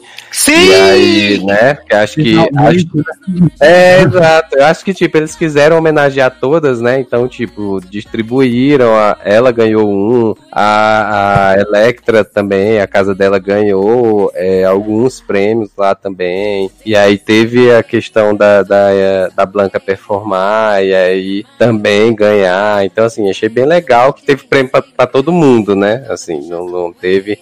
Ninguém foi esquecido na parte final, né? Da, da temporada. Sim, foi muito, muito legal, assim, sabe? Eu gostei E a- muito, muito. A Blanca que você falou, eu acho assim, eu gosto da MJ, mas assim, ela é boa, mas eu acho assim, poderia ser melhor atriz. Mas eu acho que ela, tipo, tem um carinho, alguma coisa nela, não sei o que é. É o carisma que ela tem, é o É carisma. um puta um carisma que essa mulher tem, que você fica querendo, você torce por, por ela, você sofre com ela, você quer, tipo, quando você tem esperança, você tem, ela tem esperança, tem esperança com ela. É Sim. um bagulho muito igual do Damon, assim, a gente odeia o Damon, mas na hora que ela vê o Damon e você vê na cara dela que ela tava com saudade, que ela precisava do filho, você fala, puta que pariu, né? Sim, e aí sim. essa É, cena do é- foi muito incrível, muito incrível. Deus. É, foi, acho que a melhor cena dela na série. é, não, você definiu bem, assim, Zanon, essa questão do carisma. O carisma, o carisma que a MJ tem é muito foda. É muito, Sim. muito foda. Nossa. E aí acaba tornando tudo que ela faz, apesar dela, mesmo que ela não seja uma grande atriz, porque eu acho que, que pousa, acho que o Billy Porter é um grande ator, ele é muito foda no que ele faz. E eu acho que, que a- as os outros atores são bons, mas é todo mundo tão carismático que eles jogam a série pra cima, É, sabe? Exato, exato. E assim, das, das quatro principais, né? A Blanca, a Electra, a Angel e a Lulu, né? Essas quatro, assim, é, eu acho muito foda. A mais fraca talvez seja a, a Angel, né? Na história. Eu acho que nas cenas dela acaba ficando. Ela não Ela- entrega. Ela não entrega tanto. Mas, mas tipo, é tanto carisma, é tanto envolvimento que a gente tem que a gente entra na cena junto mesmo assim. E assim, cara, no, elas. e Que quarteto bonito, cara. Olha, no episódio da praia eu ficava olhando elas assim. Eu digo, gente, que bando de mulher bonita. Olha, porque assim, é cada. É, quando elas se arrumam, quando elas se aprontam, fica assim espetacular. É. É, um, é uma parte na história, mas que eu acho bem legal, assim. Eu também acho maravilhoso. Outro dia eu tava me perguntando, falando assim, gente, Tatiana Maslany ia estar nesse elenco, né? Eu Então. acho que se tivesse a Tatiana Maslany, sei lá, acho que não ia funcionar, porque eu sei, eu não sei, eu não sei se é o sentimento que vocês têm, mas eu tenho o sentimento que talvez a gente criou toda essa conexão com esse elenco pelo fato da gente não conhecê-las, elas não são famosonas, elas são É. novas, é uma coisa diferente e são super carismáticas. Eu acho que se você tivesse uma Tatiana Maslany num papel de destaque e tal, né? Igual a gente tinha na primeira temporada a Kate Mara, o Dawson, o, o menino lá do American Horror Story. É, é, é diferente, sabe? De quando estão só. É, é- é esse elenco em cena, sabe? É esse É, mas eles pessoal, essas meninas. É, eles só precisavam estar ali pra chamar um público que eles não agora, né? E Exato. agora elas já são que atrai o público, então não precisa ter mais ninguém famoso ali, né? É a mesma coisa que a gente vê, tipo, uma coisa básica, assim, filme de herói. É, a Marvel começou com Chris Evans. Quem era Chris Evans? E, meu, e aí você começa na DC com, com tipo, Ben Affleck. E todo mundo cagou pra DC e foi pra Marvel, que era um cara que a gente viu crescer na tela, né? E é o que a Uhum. gente depois, a gente tá vendo elas crescerem conforme passam as temporadas e tal. E já vai ficar na linha do Ryan Murphy, graças a Deus. Já tem todas as séries, né? Que se um dia acabar a pose, elas vão, ter, vão pôr em outras, né? Isso. Caralho, ó, acabei de ver aqui, eu fui procurar a matéria, né? É. A Tatiana Maslany, ela ia ser a professora do Damon. Hum, E aí, mais velha, né? É, eles optaram por. Eles botaram pra, por botar uma, uma mulher negra que fosse mais, mais velha. sim, sim, exato. Né? Eu E que aliás, não ia ter eu pensei a ver que ela com o ia-. É. Não ia ter nada a ver com o papel, né? A Tatiana Maslany sendo professora do Damon, né? Também. Exato, exato, É, porque ela é, é. ela é jovem, né? Eu acho que pra essa professora precisava ser realmente alguém mais experiente, né? E que já tivesse uma vivência, até porque na primeira temporada ela tem muitos embates com a com a Blanca, né? Ela tem Uhum. muitos embates. E se fosse uma mulher mais jovem, eu acho que seria mais difícil da gente comprar esses embates, né? Como você tem uma mulher mais vivida, que já treinou várias pessoas, então você sabe o que ela tá, o que ela tá falando ali de, de verdadeiro, sabe? E essa, essa, vale até a gente dizer que essa também é uma cena muito incrível, que é quando o Damon se forma, que a professora vem atrás da Blanca, chama ela e fala assim, pô, tu é foda pra caralho, bicho, tu lutou por causa do, tu lutou pelo teu filho, assim, pô, é, nós tamo junto, sabe? Achei muito, muito foda, de verdade, assim. É, tô bem feliz e animado pro que a gente pode ver aí numa terceira temporada, né? Espero que ninguém morra, pelo amor de Deus. Eu só tô, eu tô procurando aqui agora, quando que o coquetel lá pra ajudar o pessoal com o vírus é, que tem o HIV começou Uhum. a fazer efeito pra ajudar pra ver se dá pra durar a Blanca até lá. Ai, gente, pelo amor de Deus, porque a gente precisa dessa mulher, gente. Ai, ai. Mas, Ai, é- mas, mas vocês pensam assim alguma coisa do que pode vir na terceira temporada? Porque assim, a gente vai continuar nesse, nessa questão assim de plots mais entre aspas, assim, cada episódio ter um, um plot e tal, alguma coisa assim. É, e como é que fica agora? Porque assim, eu brinquei da questão de, de do final da temporada me parecer Glee, mas realmente ficou bem uma sensação de tipo, ah, já, é, já ensinei aqui pra alguns, aí agora eles vão viver a vida deles e eu vou cuidar de, de novas pessoas. Mas, assim- mas assim, o, o pessoal vai sair da série, vai continuar na série. Como é que fica? Não, vamos, vamos continuar, vamos continuar na série. Pois é. Vamos Eu continuar não na faço, série. igual segunda temporada, eu não faço ideia do que, que eles podem fazer. Mas assim, eu acho que pode ser, eu acho que Angel continua, mas eu acho que Damon não sei se vai continuar na série. É, acho que pode Pois ser é. que ele vire, que ele vire recorrente, não seja Recorrente. fixo. Não, é- Tipo eu sei, atriz convidada. Exato, e Rory. Você e Rory, atriz convidada. Pode ser É, assim. agora também não tem. Assim, Angel pode ser ainda tem um plot, mas assim, o dela meio que finalizou também, né? Mais É. Exato. É, não, porque eu acho que tá, assim, tá bem claro que realmente os protagonistas da série são o, o Billy Porter e a MJ Rodrigues, né? Sim. Eles são, são os protagonistas da série e o resto todo é coadjuvante. Então eu acredito que vai ser bem mais focado neles dois e no, no- no- no- no- nos periféricos, assim, né? Electra, Lulu, Angel, Papi, Rick, né? Mas bem mais focado na questão deles mesmo. Talvez eles podem, possam retomar aí na terceira temporada essa questão que eles começaram a fazer dos grupos pró. é, HIV, pró, pró LGBT, pode ser que, que eles voltem a focar nisso também na próxima temporada. É. É, pode ser que ele tenha mais essa parte que tinha mais na primeira, de tipo a Blanca ir no bar, que não. que os gays não queriam lá. Exato, sim. Exato. Acho que é isso. É isso aí, né? Então, né? Falamos de Pose, segunda temporada. Estamos felizes, maravilhados. É, Taylor quer deixar contato pra show antes de eu ter que voltar pra minha dimensão paralela lá onde estou com o Darlan É. e com o Leózio. Então, pessoal, segue aí no Twitter e no Instagram, como Taylor Rocha. E qualquer coisa, bateu a saudade, vem ouvir o logado aqui, que eu tô aqui direto agora. Amor, assinou a carteira, adoro. Você já tá É. pagando fundo de garantia. Uma loucura. Isso, 500 contas. Zanão quer deixar contato pra show também? Ah, então, gente, segue lá no Twitter, com Zanon, no Instagram também. E é isso, agora eu vou fazer minha dança da Anja e sair da realidade do Edu, né? Exatamente. Pra eu reencontrar meus amiguinhos, né, Darlan e Leózio, eu vou tocar da trilha de Pose, né? né? Love is Need of Love Today, que é do episódio praticamente musical, que é MJ Billy Porter, o elenco todo cantando maravilhoso, e a gente já volta.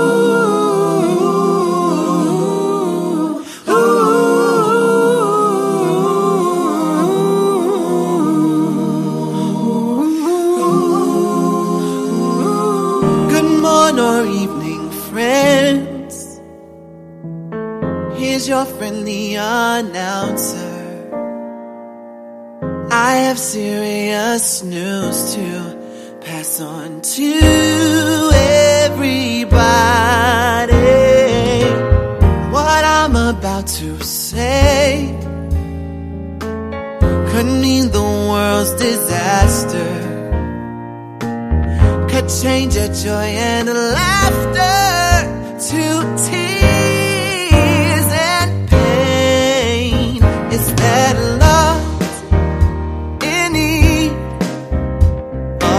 love today.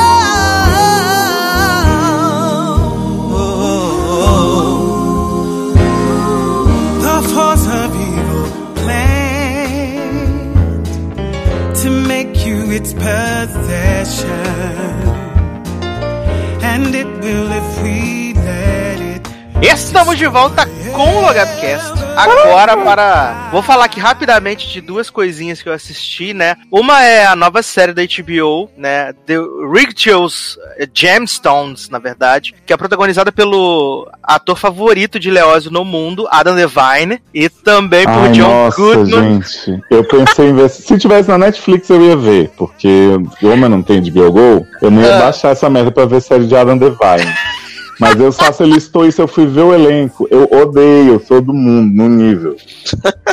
O elenco é o o John Goodman, né, que é o patriarca da família, e tem o Adam Devine, o Danny McBride, que é o criador e roteirista da série, e também Ah. dirigiu o primeiro episódio. E tem mais um pessoal lá. Tem a a Cassie Friedman, que fez a, a vilã de Smallville nas temporadas finais quando o Lex não Maravilhosa tava Tessa. mais. Isso, exatamente, Tess, Tess Mercer. Ela tá no elenco também, ela é a mulher do Danny McBride. É a única E, boa. ass- e assim, eu acho que é, essa série ela só reforça o, o fato de que realmente nada que o Danny McBride escreve, produz e roteiriza eu gosto. Porque essa série é um lixo tão grande e, e tem as pessoas tentando vender ela como se ela fosse a, a revolução da comédia e ela é muito ruim. Do que, que ela se trata? É, ela é baseada numa família que são os Gemstones, que eles são donos de uma igreja dessas mega igrejas, né? Que são super ricos, super famosos, programas televisão, canal de TV, internet e tal. Mas como toda produção desse tipo, é óbvio que eles são os filha da puta, né? Aí É tipo Greenleaf. é tipo Greenleaf, só que Greenleaf é boa, pelo menos, perto disso, que isso é, um- é uma bosta. Aliás, Greenleaf volta agora em setembro. Preciso assistir a quarta temporada.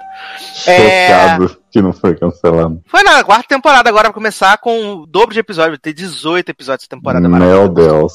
É, é passando, passando no canal da Oprah, né? Então é super, super pequena, super low budget. Sim, duas pessoas vêm, né? Você e outra pessoa. Ah, Eu e a a Andressa. Oprah. Eu e a Andressa, a Andressa também assiste. Ah, então são três, você, Andrés e a Oprah. Só que a Andressa assiste só quando chega na Netflix. Eu sou Roots, eu baixo semana a semana pra assistir. Gente, mas a mas Andresa é muito é legal. passa, né? Que ela vê Hã? Star, Empire, podia chamar a Andresa pra falar só séries maravilhosas, assim. Gente, mas, mas Greenleaf é legal, eu vi Greenleaf. É bem legal, na verdade. Eu Mas você continua acompanhando até a quinta temporada? Não, eu só vi a primeira na Netflix, não sabia nem que tinha segunda. Tem segunda? Então. A segunda e a terceira. Não acredito. Vou ter que ver, Sim. então. A segunda e a terceira. A terceira foi dividida em duas partes. Teve, foi 8 e 8, né? Foram 16 episódios. É, e aí tem os, os Gemstones, né? Que eles são esse tipo de família. E aí o Danny, o personagem do Danny McBride, ele é chantageado por um pessoal que filmou ele cheirando cocaína. Ele e uns outros do alto escalão da igreja cheirando cocaína, com prostituta e tal. E aí eles estão chantageando pra, tipo, dar um milhão de dólares. E aí vai acontecendo um monte de situação ridícula na série, sabe? É tudo muito ruim. As atuações são ruins, os atores são ruins, é tudo ruim, né? E não é engraçado, esse é o pior, né? Se ainda fosse engraçado, talvez eu até tivesse um pouco mais de tolerância, mas é só sem graça mesmo. E o piloto tem 62 minutos, demorou para um caralho pra acabar. Demorou demais. Nossa, demorou demais, demais, demais. Mas, assim, passem E você longe. não de- teve vontade de ver todo igual a Velar? Menino, não tive, que coisa! não tive vontade de assistir mais nenhum segundo dessa merda. Ah, Eu só, eu só terminei porque já tava baixado no celular, eu tava preso no metrô, tinha que assistir alguma coisa. dá outra chance. Que... Nunca, se- nunca será. Ai, ai, eu vou falar agora rapidamente aqui também da do começo da terceira temporada de 13 Reasons Why, né? Eu assisti até o episódio 4 agora. Opa, é por isso que eu tô aqui. E aí, quando eu terminar a série, eu volto pra poder dar uma impressão geral da, da temporada. Você É, sabe que eu já sei o fim, né? Eu e o Zanon lemos uns spoilers aí já estamos chacoteando maravilhosamente. Mas aí o que, que acontece? Eles nessa temporada eles é, introduzem uma nova personagem que é a, a Anne e ela passa a ser o fio condutor da temporada, porque ela é a narradora, ela faz juízo de valor dos outros personagens, e sendo que ela não tava ali desde o começo da, da, da série, então eu poderia me importar menos com essa É, o personagem. velho mal chegou já quer sentar na janela, né? Ela. Não, e Leoz, ela é uma personagem muito irritante. Ela é Eu muito vi, irritante. Ela eu vi é no chata. Twitter, tava trending top o povo reclamando dela. Que, ai, por que, É. botar essa menina que nunca fez nada pra narrar essa série? Olha. É, hoje saiu uma matéria no, no Hollywood Reporter falando do quanto de backlash que a, que a personagem sofreu. Porque ela é muito ruim, a atriz é ruim, a personagem é insuportável. E eu acho que, tipo, você chegar na terceira temporada de uma série e colocar um personagem novo pra ser, tipo, o fio condutor da história, de direcionar como você deveria é, entender as coisas ou não, eu acho meio complicado. Porque, Sim. tipo, na primeira temporada você tem a Hannah narrando, a gente tá vendo os acontecimentos pela visão da Hannah, porque ela vivenciou tudo aquilo, né? Na segunda temporada é a Hannah e o Clay. E agora tem essa personagem que não participou de absolutamente nada da história desses personagens, mas ela conhece eles muito a fundo. Isso é muito ruim. Ai, gente, já tem tanto personagem ruim em 13 Williams pra ter que colocar isso aí. Botava Sherry pra narrar o negócio, botava Sherry nem, nem aparece, né, viado, nessa temporada. Até agora Ah. não apareceu. Mas ela fica E- pedindo também assinatura em petição, igual em The White People? Que o maluco chega Não. do nada e fica no saco. eu amo esse Ah, Não, coadjuvante.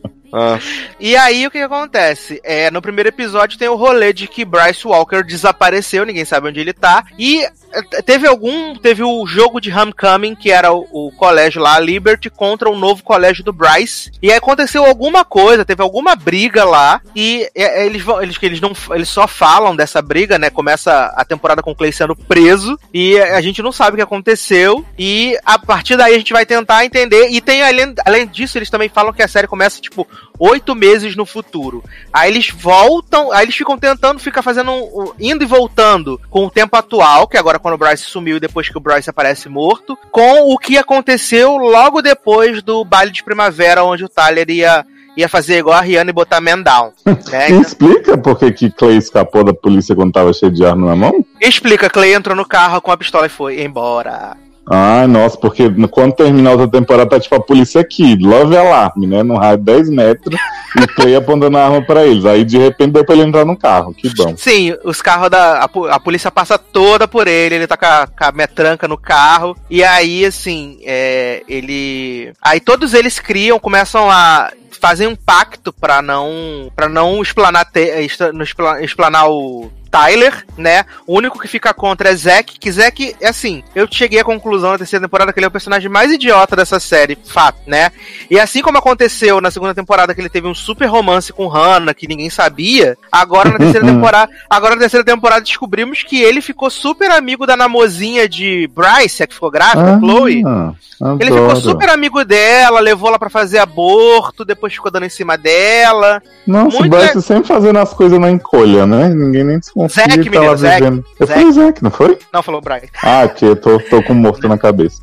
Muito E aí, preocupado Zack- com o desaparecimento. né, Zack, muito essa coisa. Aí a gente descobre que é, Tony e Clay ajudaram, é, deram sumiço nas armas de Tyler, né, jogaram no Rio e tal. E aí eles começaram a proteger Tyler, tipo, fizeram um docs no calendário, fizeram um Google Calendar, aonde tipo cada um se reveza pra poder cuidar do Tyler, levar ele na sala, buscar ele na escola, não sei o que e tal. Céu. Tony começou a, a, a ensinar Tyler a lutar boxe pra ele liberar as coisas ruins dele, né?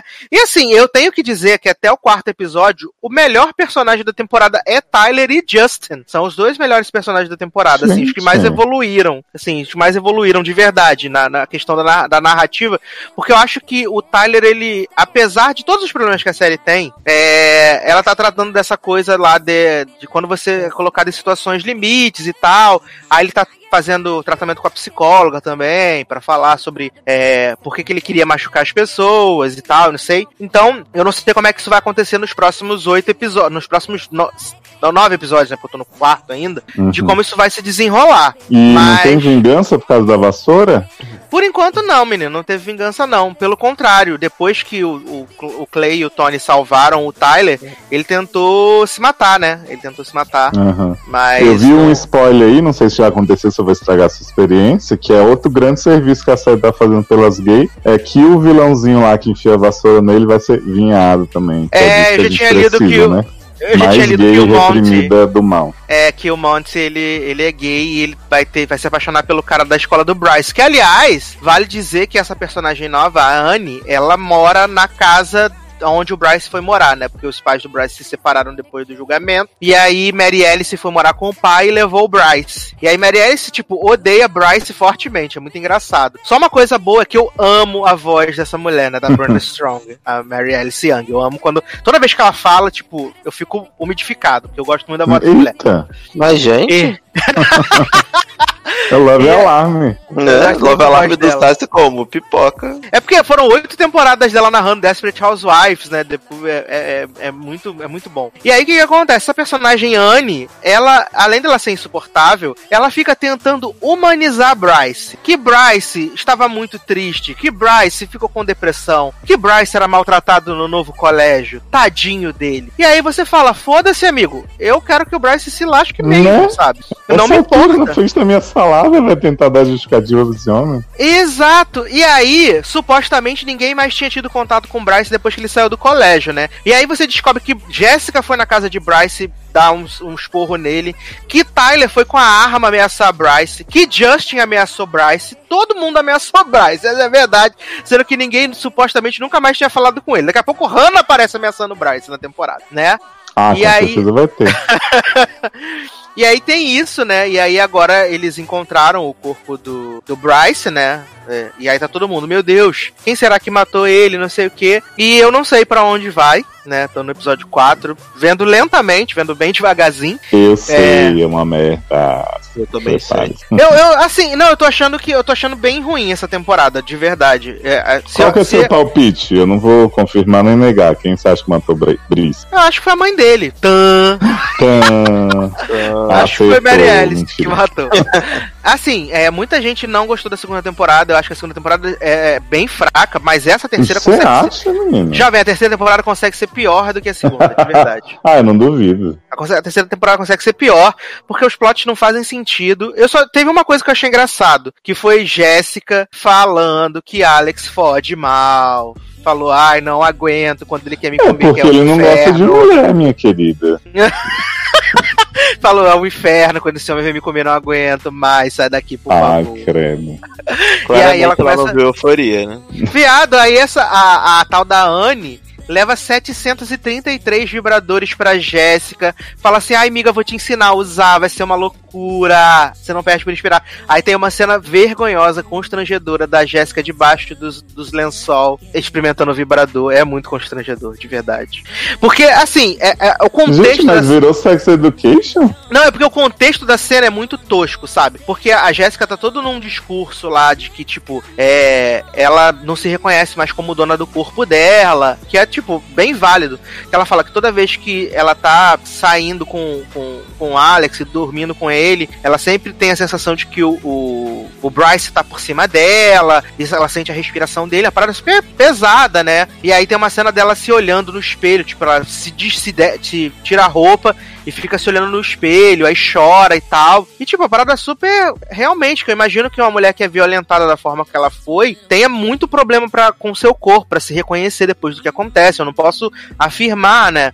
E aí, corta essa cena, é essa pataquada do vibrador do nada, sabe? É muito quebra, assim. Tira todo, toda a coisa É, tira que toda a carga né? dramática do, do que eles estavam. Da, da discussão que eles estavam tentando propor, sabe? É Ah, muito isso que bizarro. eu li que essa temporada era muito cuidadosa ao abordar todos os assuntos. Mas agora você falando, tô vendo que não é bem assim. É, e além disso, Jéssica se tornou presidente do Grêmio Estudantil agora, né? Porque ela xingou os, os, os atletas na, na eleição, xingou, falou, mandou todo mundo tomar no cu. E aí o pessoal votou nela pra ela ganhar. E aí uma das assessoras da, da, da Jéssica é aquela menina sapatão do cabelo curto de pânico do, da série. Sei, Shane. Isso, e que tá na, no filme também da, da, lá da Netflix, da gordinha. Da, Uhum. né? Ela tá Ah. com o mesmo cabelo, com a mesma atitude, Da bolinho, né? gritando. Isso, gritando, mesma merda, fazendo o mesmo personagem, né? Muito.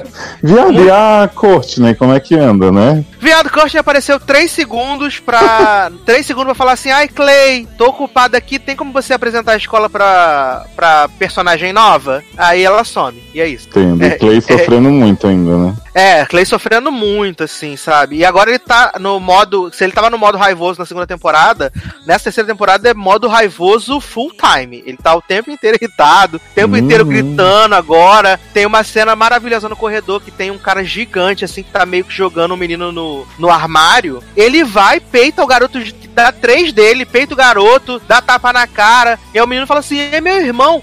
Aí ele fala assim: foda-se, amigo, sendo seu irmão ou não, tu não pode fazer isso, não, corre. É minha irmã. E aí é isso, né? Mas, Ou quando eu seja, isso- né? Ou seja, Quando- né? Você já não via na segunda temporada com o Clay Deprê, vou ver agora com o Clay Porradeiro. É. É melhor ficar só na, na primeira mesmo. Acho é que vai todos os estágios do luto de Clay, né? Cara, acho que a quarta temporada não vai ser a última, não. Ainda vai ter muita coisa. E aí a gente vai descobrir Ah, na é. quarta que na verdade Clay é, é mulher trans, vai ser mulher trans e vai entrar pra Why Woman Kill, né? Próxima temporada. Adoro. Ó. ai, ai, então é isso, né? Quando eu terminar a temporada eu volto pra falar o que aconteci, aconteceu. A Zanon e Leózio riem da- de quem matou, né? Não, não sei como é que vai ser. Olha, a jovem. Tô aguardando. Olha, Ainda falta longa jornada pra mim, né? Eu já ri bastante já de quem você vai Eu- ficar pretérito. Se eu não tivesse visto Love Alarm, provavelmente já teria, já teria terminado, né? 13 Reasons, mas é isso aí. É, Leoz, que belíssima canção iremos tocar pra falar de Era Uma Vez em Hollywood e da melhor série que estreou na última semana. Bom, eu vou também divulgar aqui o que presta do CD novo de Taylor, né? Porque falei que achei bem água de chuchu a maioria das músicas, mas tem umas aí que se salvam. Então, uma delas que eu tô bem viciadinho é London Boy. Adoro, querendo Mas tem arrumar um 18 namorado músicas, né? Então, Pois se é, não não tiver tem- nenhuma Ah, que salvasse, as boas são Paper Rings, London Boy, Me, que já tinha, né? O single. É, You Need to Calm Down mais ou menos. Love eu tô começando a gostar. E são essas. As outras é tudo a mesma coisa. Art, The Art é pra baixo, ou pra cima um pouquinho. Misericórdia. Eu, a- eu amo I Soon You Get Better. Eu amo essa música. Eu achei Hum. maravilhosa. E aí eu descobri que essa, ela escreveu essa música pra mãe dela, que a mãe dela tem câncer, né? E aí ela deu uma entrevista Eita. falando que, que essa música é pra mãe dela. Então ela provavelmente. Ela falou que não deve nem colocar no set do show, porque é meio complicado pra ela cantar e tal, porque a mãe dela Uhum. ainda tá em tratamento, né? Ah. Ainda tá em tratamento. Então, é, eu, eu adorei essa música e depois que eu fiquei sabendo da história, eu gostei mais ainda dessa verdade. Então vamos tocar é, London Boy, né? London que, era, Boy. Isso. pensei que era London Bridge de Fergie, mas London Boy. Não. vamos tocar e a gente já volta. on my Oh, shit. uh, you know, just around London.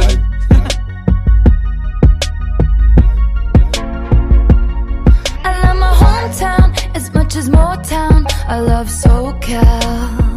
And you know I love Springsteen, faded blue jeans, Tennessee whiskey. But something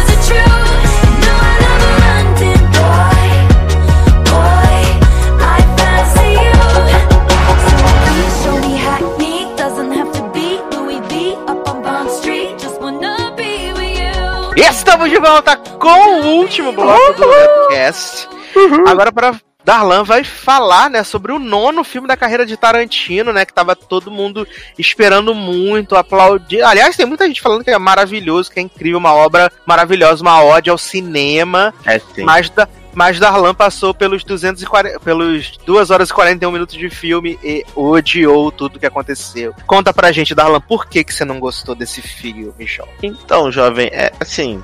Esse filme, ele tem 2 horas e 41, mas ele parece que tem 80. Esse é o Uhum. primeiro problema, porque nada acontece feijoada. Tudo que você tá vendo ali, na verdade, o filme não tem história. O filme não tem roteiro. Tudo aquilo ali são cameos do Leonardo DiCaprio fazendo o personagem dele no, no filme, que é um ator, então assim, você vê o Leonardo DiCaprio em 800 milhões de papéis ridículos de ator decadente, Uhum. e aí, realmente, as cenas dele são muito boas, porque o Leonardo DiCaprio ele é muito talentoso. Então, beleza, ele, ele vai do riso ao choro, assim, em 5 segundos. É bacana de ver, mas se você pegar a história, não tem, entendeu? É, um, Leonardo DiCaprio muito louquinho, Arlequina, fazendo o papel de, de, de ator decadente. Dois, Brad Pitt sendo um cara que é dublê do Leonardo DiCaprio. É, o papel dele é ser dublê do Leonardo DiCaprio e motorista. E aí, ao longo do filme, você. Eu posso dar spoiler? Pode, fica à vontade. Ah, não sei se você vai ver ainda, né? É, vou sair, vou ver quando sair na locadora do Paulo Coelho só. Ah,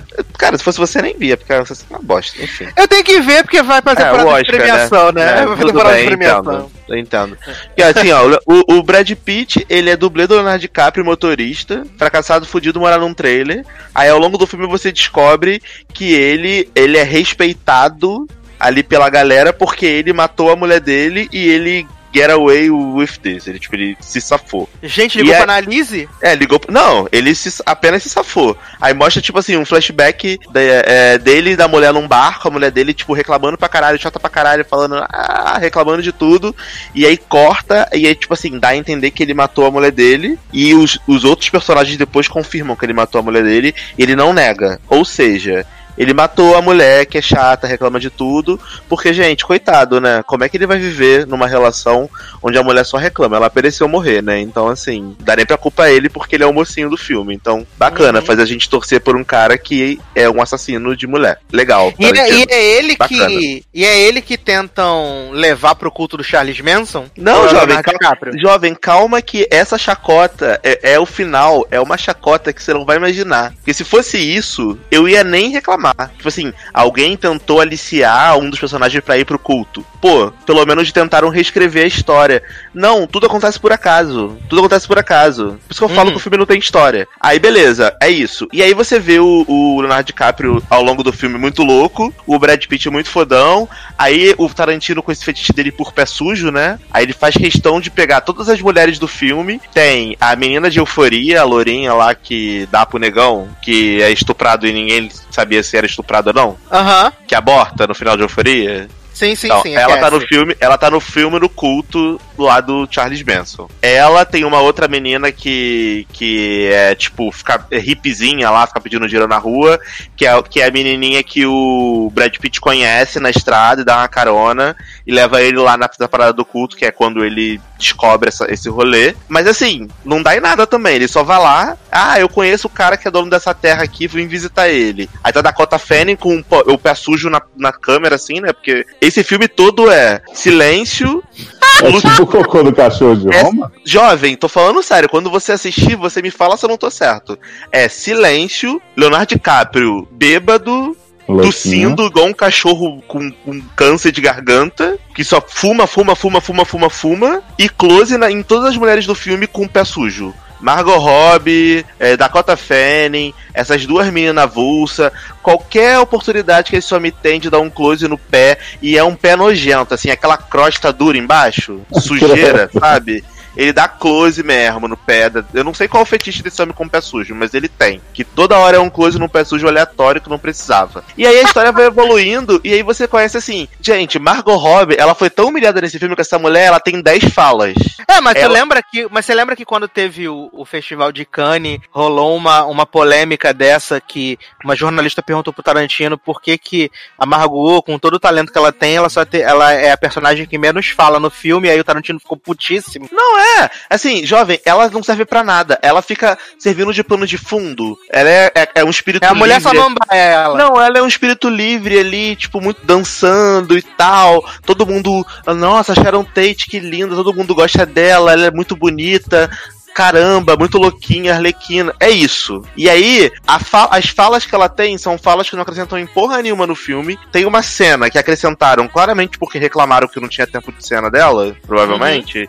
E aí ele botou ela pra ir num, num cinema ver um filme que ela tava estreando. E aí ela fica lá sentada muda vendo o filme rindo, assim, muito feliz que as pessoas estão aplaudindo o filme dela e tal, e ela fica rindo, tipo, ah, tô muito feliz que estão aplaudindo meu filme, e é isso.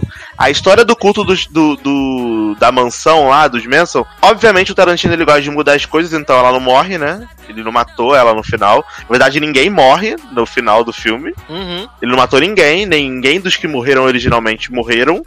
E aí a galera do culto, na verdade, eles saíram e falaram assim: então, vambora sair, dar um rolê nesse bairro de rico aqui, matar uns bichos. Oi? Uns bichos, eu tô falando sério, é isso. Matar uns bichos. Aí uma menina surta e fala assim: Não, não, olha pra câmera assim, sabe?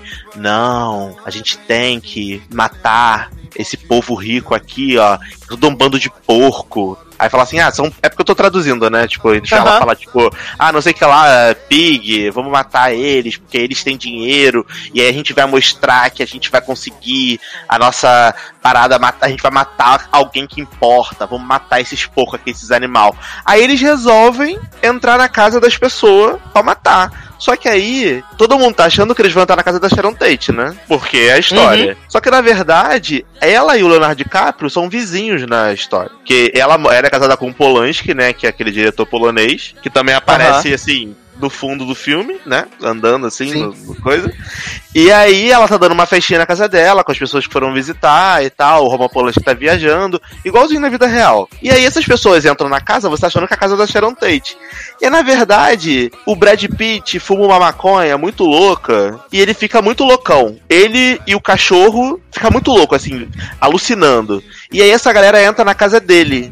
Que era no quartinho onde ele tá, que é na casa do Leonardo DiCaprio. O Leonardo DiCaprio tá na piscina com um fone tre- treinando as falas dele pro filme. A mulher do Leonardo DiCaprio tá no quarto e o Brad Pitt tá fumado com um cachorro no térreo.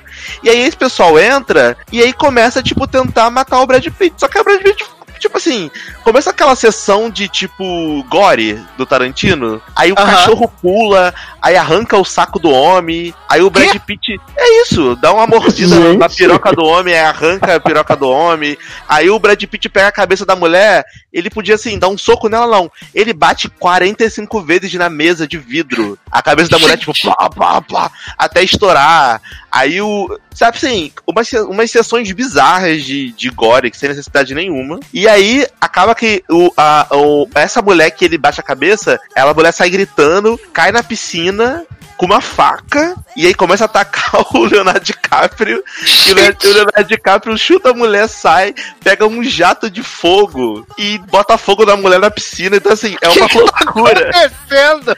É eu uma loucura. chocado. É uma chacota. É uma O que chacota. tá acontecendo, É Chão? uma chacota.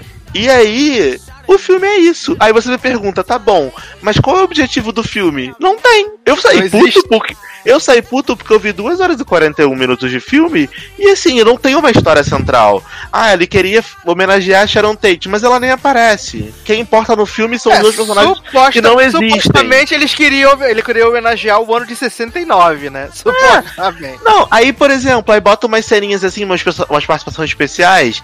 Ah, o Bruce Lee. Aí o Bruce Lee é um cara completamente imbecil, babaca, que o Brad Pitt dá um pau nele no, do, Uhum. da- no, do estúdio. Mano, eu achei desrespeitoso, sabe, com o cara. Eu achei babaquice fazer isso. Não tem necessidade de fazer isso. Tudo bem, ah, vou usar ele como alívio cômico, mas é uma parada que era desnecessária, sabe? Total desnecessária. Assim, o filme não tem motivo pra existir. É o pior filme do Tarantino que eu já vi na minha vida. Na verdade, acho que é o pior filme que eu vi esse ano. Que eu saí Gente. revoltado, eu saí chateado. Eu falei, cara, eu poderia estar fazendo qualquer coisa. Poderia estar vendo o Rei Leão pela oitava vez. Eu ia ter saído mais feliz do que Podia ter estar visto vendo Love. Alarm inteira, né? Podia ter visto Love Alarm, podia ter visto Love Van, podia ter visto, cara, Dora mais uma vez, que é muito melhor do que isso. Mas não, aí eu fico puto. Aí eu fico puto porque as pessoas falam assim: Nossa, gente, mas é muito bom o filme. Nossa, um filme que homenageia o cinema. Homenageia o quê? Homenageia aonde? Só porque o Leonardo DiCaprio fica fazendo. Puta! Não, não, cara, assim, eu não consegui entender o argumento, sabe? Só porque ele fica fazendo uns personagens. Ah, mas esse personagem que ele tá fazendo aqui remete a uma série de TV que existia na década de 60. Foda-se, foda-se. No filme que ele tá me contando, não faz sentido aquela merda, entendeu? Não faz sentido. E não, e sem contar que tem uma cena, sabe, é constrangedora. Que tem uma menina de 8 anos de idade que o Leonardo DiCaprio senta pra poder falar com a menina, que a menina vai contracenar com ele, que ele tá fazendo um vilão numa série de TV lá, tipo Dallas, assim, de faroeste. E aí a menina é tipo, sabe essas criancinhas geninhas? Que tá lá de boa.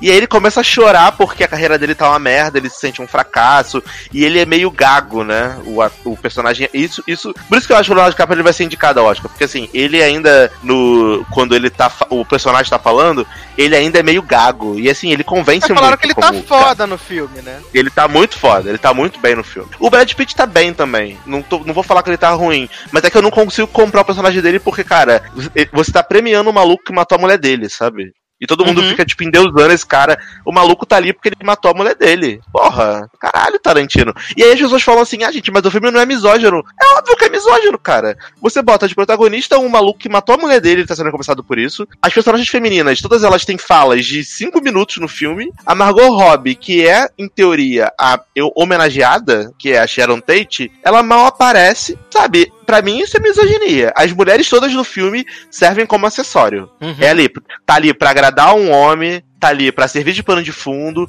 tá ali pra ser bonita. Nenhuma delas tem uma história própria, que você fala assim, pô, beleza, acompanhamos a história aí do, do Brad Pitt e do, e do Leonardo DiCaprio, agora vamos acompanhar aqui a história da Margot Robbie um pouquinho pra saber como é, quem, era ela, quem ela era. Eu continuo não sabendo. É tipo aquela outra obra que não é amizade na Game of Thrones, né? É isso, é isso. Que tinha muitas mulheres fodas, não sei o que, no Assim. poder, mas no fim são todos objetos dos homens. Eu, Darlan, que não conheço a história da Sharon Tate, se você me perguntar, e aí, Darlan, o que que você achou da Sharon Tate no filme? Eu falo assim, cara, continuo não sabendo quem é, porque ela aparece no fundo dançando, eu sabia que ela era uma atriz tá lá. Era uma atriz muito apatralhada que poderia ser qualquer atriz. E ela tem um pé feio pra caralho. E ronca. É isso. É pé sujo. É sujo e ronca. É isso. Entendeu? Então, assim, não recomendo, gente. Se- é, como eu botei no meu Facebook, se eu tivesse que dar uma nota, seria dó de mim. Que gastei tempo de vida. E o que mais me revoltou é que, por exemplo, Django, que é um filme super longo, mas você consegue pegar a moral da história, da parada. Até Oito Odiados, que metade do filme é eles espancando a mulher lá do, do Atypical, que é o filme todo eles espancando aquela mulher, coitada. Ainda tem um- uma moral ali, ainda tem um, um sentido. Esse filme, pra Tem mim, um ele, porquê, né? esse filme pra mim ele falou assim, poxa, eu quero ter um elenco top pra me chamar atenção pro meu nome de novo, sabe? Pra um filme, pá, vou chamar Brad Pitt, vou chamar é, Margot Robbie, vou chamar Leonardo DiCaprio. Vou pegar essa, esse tema que é cinema, que gera Oscar, né? La La Land ganhou, né? Então isso daí também deve ganhar alguma coisa. Vou chamar cinema, que é uma parada que Hollywood gosta. Vou falar que tô homenageando. Não vou fazer roteiro nenhum, porque não tem. Vou Ô, colocar o Brad Vou colocar o Leonardo DiCaprio fazendo várias cenas avulsas de, de seriado de TV e filme B, e é isso, entendeu? E no esse final vou falar que eu tô foi foda. feito com o algoritmo da Netflix, né? Que as pessoas falam que só junta as coisas lá, cria. É isso. Assim, gente, pode parecer que eu tô sendo muito hater. Tipo, caralho, Darlan, não é possível que você não gostou de nada. Cara, esse foi o, o- Acho que foi um dos poucos filmes da minha vida que eu não consegui gostar de nada. Nada. Nada, nada, nada, nada. Os atores são excelentes. Nunca vou criticar os atores. Mas a história não existe. É horrível. É assim, é uma perda de tempo. Por isso que eu até falo, gente, se tiver que ver no torrent, nem vê. Pega um resumo. A- o mais importante é que a mulher não morreu no final, mudou o final, e bacana. É isso. Eu já me dou por satisfeito com seu relato mesmo. Não tinha a menor chance de eu ver esse filme nunca. Então, Eu sempre fico pensando, né? Eu até pensei em assistir o filme essa semana, mas aí quando eu, eu realizei que eram 2 horas e 41, eu falei, gente, não, obrigado, né?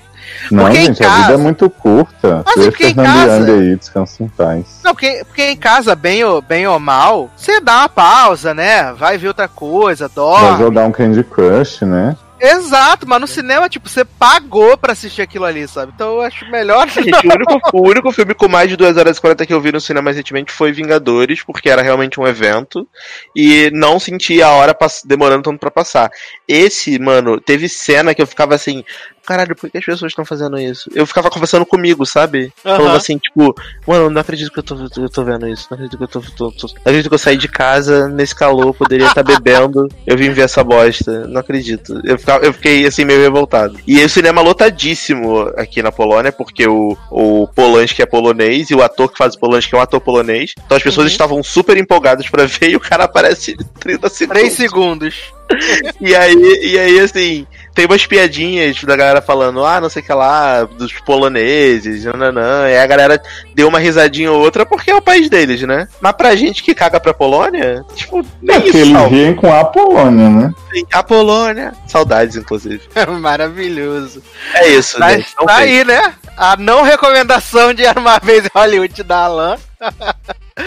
então vamos pra última, última pauta desse programa, né? Que, graças a Deus, é uma coisa boa. Vamos terminar em nota alta, Ai, né? Que inário, hein? que é a nova série de Mark Sherry, né, agora pro CBS All Access. Mark Sherry, pra você que não ligou o nome à pessoa, é o criador de Desperate Housewives e Devious Maids, né, até tive procurando pra ver se ele tinha é, sido produtor e criador de outra série, mas na verdade foram só essas duas. E agora ele chega aí com Why Woman Kill, né, que é uma nova série que tem uma temática interessante, muito bacana, que é protagonizado por três mulheres, Lucy Liu, é... Snow, né, Princesa Snow, Jennifer. Jennifer Snow White. Goodwin e a menina lá que era namorada do Tid em The Good Place na terceira temporada, Sim. né? Fala o nome da Simone. menina direito, garoto. Cristal de Simone. Verônica Mais, rainha. Sim, é Simone. Toby Howell. É, e essa série ela, ela tem ali de diferente porque ela corre ao mesmo tempo em três linhas temporais, né? Em- nos anos 60, nos anos 80 e em 2019. E o, o cenário é a mesma casa, né? E aí a gente vai descobrir ao longo desses episódios aí como é que terminou a história de amor dessas mulheres por esses homens, né? E assim, é é Mark Sherry do começo ao fim, o texto, a música, né, lembra muito Desperate Housewives, a trilha sonora, lembra muito, muito, muito.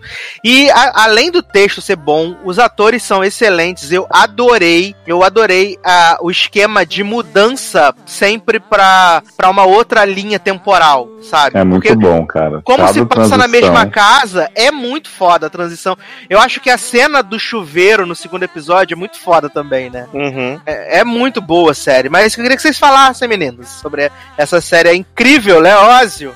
Menino, eu, assim, amo tudo que o Mark Cherry faz, né? Então, assim, mesmo o Devil's Made sendo igual Desperate Housewives e o Why Women Kill sendo igual às duas outras, eu acho o texto do, do Mark Cherry sempre incrível, assim, a execução de tudo que ele faz, por mais que tenha semelhanças entre as obras dele, eu acho que é muito diferente de tudo que é feito por aí, porque, assim, ele tem um timing pra comédia sensacional, os atores que ele escolhe normalmente entram, assim, mergulham de um jeito incrível, e ele põe drama muito bem na situação, né? Então, tipo, os três núcleos pra mim têm super potencial. Eu nem consigo dizer um favorito, porque eu realmente fico muito envolvido com todos. E assim, né? Essa dinâmica que ele deu de cada uma ser um, um tempo, né? Que ele vai. Tem o vizinho no segundo episódio que presenciou né, as três mortes, não sei o quê. Eu acho muito criativo pra uma série, porque dá uma limitação, né? Ele nunca vai poder realmente reunir aquelas mulheres e tal, como ele fazia em Desperate Divas, mas eu acho que dá um- uma outra coisa pra série, você vai observando as mudanças na casa, né? Na época da Lucille, anos 80, tem uma parede de veludo roxa maravilhosa, assim. Sim. Aí na época da BFM, é tipo tudo super clássico, né? Miss, é, Marvelous Mrs. Maisel. Aí você vai ver nos dias modernos, já tem um futonzão do lado de fora, não sei o quê. Porra, eu achei muito legal o que ele fez e, tipo, as atrizes todas estão possuidíssimas. Assim, Lucille, eu nunca critiquei. Se algum dia falei mal daquele teu filme horroroso da Netflix, não era eu. Olha, Porque- eu confesso, né, que eu fico assustadíssimo com a voz da Lucille, porque a voz dela é muito muito fina, né? A voz dela é muito Sim. agudinha, a voz dela. E o marido dela é maravilhoso, que é o diretor escroto de Smash, né? Isso. é Esse o homem marido que. Esse homem que eu odiava em Smash e tô amando nessa Gente, na verdade eu gosto de todo mundo. Eu- eu- o que eu fiquei mais impressionado com essa série é que eu não consigo escolher um personagem que eu não gosto. Desde os maridos, eu gosto dos três. O- talvez o marido da, da Snow White, pra mim, seja o pior, porque Nossa, ele é horrível. eu realmente não me importo nada com ele. Mas tanto o marido da, da Lucy Liu quanto o marido da, da mina do Bad Veronica Mars, mano, eu acho muito bom. O, o marido da, da mina do Bad da, do- da mina. Ah, travou o Windows. o, ma- o ma- o Fala que é marido. Simone, fala O Simone. marido da Simone, mano, ele é sensacional. As gargalhadas que eu dei com esse homem no segundo episódio, mas eu ria Nossa, alto. ele, ele é Quando- obcecado com o Dadário, né? Mano, é, porque assim, da Daria é maravilhosa, né, gente? Eu não vou julgar, porque ela realmente é lindíssima. Ela, Não, ela prime- é, no primeiro ela é linda episódio, no primeiro episódio, quando, ele, quando ela chega, ele já fica travadíssimo, né? Cai em cima da- do negócio lá, ele fica já meio que Ele, obcecado. ele representou toda a audiência vendo da Daria de biquíni na, na piscina. Mas assim, esse homem, ele, ele falando, ah, vou ali comprar torta. E depois ele volta pelado na jacuzzi. Eu ria, ria. E ele fala, ah, eu percebi que tinha torta aqui já, né? Amo. Muito bom, cara, é muito bom. E eu Mas adoro vamos- Lucilio. Lucilio é maravilhoso. Vamos contextualizar um pouquinho então o núcleo, né? Pra quem não tiver assistido pegar mais, que esse núcleo do presente, né? Da, da Simone, agora fudeu, né? Porque a Lucille chama a Simone nessa série, a outra chama a Simone É verdade, mas aí a gente chama Lucilio de Lucilio mesmo. Boa, boa. Então a, a Simone, ela tem esse relacionamento aberto, esse casamento em que ela se relaciona com outras mulheres, porque ela é bisexual, né? E aí tava tudo dando certo na vida deles, o cara aceitou esse esquema que era importante pra ela, eles têm uma relação super de boa. Só que aí Simone tá envolvida com o Dadário, né? Que não é Dadário de Shadowhunters, é a Alexandra. A e aí... das Dadários. Exato. E aí ela leva a Alexandra pra casa um dia pra ficar um fim de semana e esse homem fica louco por Dadário e fala assim: não, pode ficar seis meses, né? E aí ele descobre, vai descobrindo aos poucos que Simone já tá com Dadário há dois anos. E ela falou que era super recente. Sim, ele, a cara dele, quando fala assim, não, porque quando ela foi lá na minha. Eu trabalho na sex shop, quando foi lá, não sei o quê, e a gente transou no, no, no provador. Aí ele, o quê? Ah, é, dois anos atrás. Aí ele, dois anos? Você falou que era recente, aí ela, é, acho que eu me confundi. É, E aí depois, eu acho- e depois ele entra lá no quarto depois das mulheres se comer, vendo o olharzinho apaixonado de Simone Sim. pra É, Dadá ela, tal. ela Fica pensa a mão no cabelo dele, Bolado. fica arrasado. É. O que eu acho legal desse núcleo é que eu acho que, por enquanto, o foco tá muito mais nele do que nela, né? Porque ela é essa personagem misteriosa que a gente vai conhecendo aos poucos. Mas eu acho que é o que vai ter mais coisa em relação à morte, né? Porque a gente sabe que alguém morre em todas as timelines e que Uhum. uma mulher matou, né? Porque a gente vê que começa o depoimento dos maridos, depois das mulheres. E aos poucos a gente vai entendendo o que, que aconteceu. A gente fica, porra, nesse caso. Será que as duas se uniram pra matar ele? Será que ela matou Dadaro? Será que Dadaro matou ela? Tipo, a a única coisa que a gente sabe é a que a mulher matou, mas quem morreu. Sim, eu acho, e eu acho que o, o twist que, que vai ter com certeza é que no início, quando eu comecei a ver, eu achava que ela tinha. As mulheres tinham matado todos os maridos. Mas eu acho Uhum. que não vai ser, porque se você pra começar a perceber, no primeiro núcleo, que é o núcleo da, da década de 60, você tem Snow White, você tem a vizinha, que também tá sempre bem presente, e você tem a menina da lanchonete, que é amante do cara. E o cara. No segundo núcleo, que é a da Lucy Liu, você tem a Lucy Liu, você tem a amiga da Lucy Liu, que é a mãe do maluco que ela tá Tem pegando. o, o no- toda a série do Mark Sherry tem que ter um novinho pra tirar a camisa, Isso. né? Tem o novinho, que é a Lucy Liu tá pegando, É. e o marido. Então, assim, eu acho que vai- a, a parada vai ficar mais complicada, que a certeza que a gente tinha que a mulher matou o marido, na verdade, pode não ser. Então, isso torna as paradas mais interessantes também, porque você É, não eu, acho, que eu, eu acho que a Snow White vai ficar realmente amiga da, da garçonete, assim. Porque ela tá lá naquele plot de que a Sheila falou, ah, vai lá e tal. E aí ela, pra confrontar a amante, né? Só que aí, tipo, ela não confronta, né? Ela começa meio que ficar meio amiga, e aí ela fala que o nome dela é Sheila, né? Meu nome é Sheila.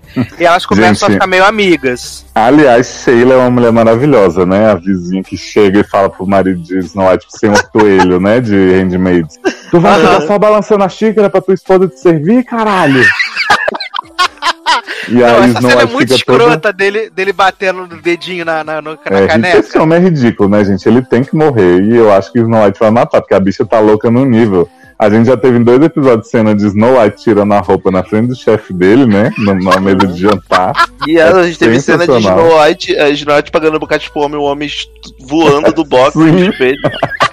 O bom que todo episódio esse homem quase morre, né? Primeiro engasgado, tipo, Brie. E aí depois vem essa cena do box. Ah, é porque o Snow White tava mordendo o homem, não estava chupando o homem, tava mordendo.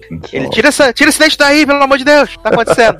ai, ai, maravilhoso. Aí no segundo, no segundo núcleo, que é o de Lucilio dos anos 80, Lucilio descobre que o, o marido é vinhado, né? Ah, mas Porque na verdade homem, né, tudo é, tudo é a vingança da, da, da ex-amiga, né? Porque Lucilio, a amiga tá se separando. E aí Lucilio não foi, tipo, é, amiga, né? Não, não falou assim, ai, tadinha, não sei o quê. Lucilio ficou só se gabando de como o casamento dela era maravilhoso, incrível, não sei o quê. Aí a mulher faz o quê? Bota as fotos do marido dela pegando outro homem no meio da festa, na mesa de Amor. jantar. Eu amo, que, eu amo que a mulherzinha vira pra Lucilio e fala: Ah, então, mas é que você não foi muito compreensiva, né? Ela tava triste, você não deveria ter dado apoio. Você só sabia falar quanto a sua vida era maravilhosa. Ela, mas a minha vida é maravilhosa. eu vou mentir. E, e vai pra mim o highlight de Lucilio no, no primeiro episódio é quando ela descobre que o marido é viado. Aí o marido toma as pílulas, ela dá na cara dele e fala: Você não vai morrer, não, seu filho da puta. Você vai ficar vivo morando num apartamento de um quarto. Ah, não, essa parte é maravilhosa. E também quando a ambulância chega, que vão botando lá e tu fica, fica todo mundo perguntando. Ela, não, ele caiu da escada, bateu a cabeça. Aí aparece a mulher que deixou a foto. Ela voa em cima da mulher. Uhum. E aí vem o paramédico separar, é maravilhoso também, gente. E a cena de Lucille na Love Van com o filho da amiga. Nossa! Ela, gente, o que, que eu tô fazendo? Isso aqui? Aí ele só deu tempo de ser que é ela. Ai, não vou conseguir transar com esse cheiro de pastrame aqui. Não, eu adoro que ele fala pra ela assim, né? Ele, ah, foi maravilhoso tal. Ela, é, tô vendo que eu perdi esse tempo todo, que eu tava com meu marido já há anos, não rolava e tal. Aí ele fala, você quer fazer de novo? Aí ela, sim, vamos marcar quando? Não sei. Ele, não, agora. Ela, já consegue ir agora? Ah, juventude. aí, aí ele bota a mão no drops, né? Ela bota a mão no drops dele fala, gente, que loucura. É agora. Eu achei Ai. muito legal a- o Mark Cherry ter a chance de fazer uma série um pouco mais adulta, assim, porque ele já era bem ousado nas outras, mas Uhum. ele tá no CBS All Access, né? Então, tipo, você põe a Lucille falando, você você vai me foder assim, não sei o quê, tipo, não, não chega a ser nada muito assim, mas tem as bundinhas, coisa e tal, então, né? A gente tem a Snow White nua e a gente vê ela passando pela escada. O cara na banheira também. Então, assim, acho que dá uma liberdade a mais pro estilo dele, que é meio assim, adultão, apesar de ser engraçado, né? Uhum. É, que ele só tinha feito coisa de TV aberta, né? Porque eu não sei se É. o Lifetime é TV aberta lá. Acho que é TV aberta, né? Então é meio. É, é, a chance dele trabalhar uns temas um pouco mais adultos. É assim, é, eu fiquei bem feliz, sabe? Porque eu vi o promo e falei, cara, vai ser foda. E aí, quando, com- quando era a Griffin do Mark Chef, eu falei, cara, com certeza eu vou gostar muito disso. Mas eu gostei além do que eu imaginava quando eu vi os dois episódios, sabe? Até porque, como eu deixei pra ver, tipo, ontem, então eu já consegui ver o primeiro e o segundo, um na sequência do outro, sabe? E já Uhum. tô ansioso pelo terceiro, porque é muito, muito divertido. É, eu tô louco por essa série. Eu acho que assim, essa dinâmica dos mistérios que ele criou pra agora, porque o Mark Cherry sempre criou mistérios nas séries dele, que tirando da Mary Ellis na primeira de Desperate, ninguém ligava muito, né? Era mais uma Uhum. desculpa pra você ver a vida deles. Eu acho que esses que ele criou, como a gente não sabe quem morreu, quem matou, em três dias diferentes, e vai costurando aos pouquinhos, é muito interessante pra história. Ao mesmo tempo, é muito interessante acompanhar a vida delas sem ligar pro mistério. E, cara, essas conexõezinhas que ele faz, tipo, tem uma hora que no núcleo alguém fala, vai pra dentro. Aí mostra o outro núcleo entrando na casa, assim, tipo, é muito bem pensado, sabe? Eu Sim. adorei num nível que eu não sei nem descrever. Tô muito feliz que esse homem voltou. Eu também Não, tô bem ótimo. feliz, até porque eu não, eu não era uma pessoa que via Desperate Housewives, né? Eu vi, assim, alguns episódios, passava na TV, na, na Rede TV, te- passava. Você viu Dona aberta de Casa do- Desesperados, Sônia Braga. É, eu via dublado aqui. Não, eu via, eu via o original, mas dublado na Rede TV, aí depois teve Dona de Casa Desesperadas com, com a Escravizaura, né? Um hino, um hino, Isadora Ribeiro, Da Dora Ok. Reis. Lucélia Santos, Lucélia olha, iconic, Brasil. Lucélia Santos, que é famosíssima aqui na Polônia, sabia? Contei pra vocês esse plot já? Não, Não, Vocês não sabiam? não. como Gente, assim, gente? Gente, Escravizaura é a novela mais famosa da história da Polônia. Gente, A, a Lucélia Santos, ela veio pra Polônia tem uns 5 anos. E assim, teve cobertura de todas as televisões. Se você procurar no YouTube, procura Isaura the Slave no YouTube, Poland ou alguma coisa assim, você vai ver Adoro que Isaura the Slave. que essa mulher, ela aqui, ela é assim, um fenômeno. Tanto que os meus amigos aqui da Polônia, eles falam, ah, Brasil, Brasil, Isaura the Slave. Minha mãe via Isaura the Slave. Eu lembro quando eu era criança, na época do comunismo, só tinha dois canais e um dos canais passava Isaura the Slave e todo mundo parava pra ver Isaura Slave. Então, assim, teve a a- a- o episódio final de Escravizaura aqui foi, tipo assim, nível Avenida Brasil no Brasil, sabe? Foi, tipo assim, parou o país pra ver Isaura the Slave. Então, assim, eles gostam muito de Isaura the Slave. Você chegar aqui e falar assim, ah, Isaura Slave, não precisa falar futebol, Pelé, nada disso. Fala, Isaura Slave. Todo mundo vai saber. É muito louco isso, né? sim, é bizarro. Mas é isso, Mas- gente. Vejam. Vejam mulherzinha matando aí que vale a pena. Muito bom.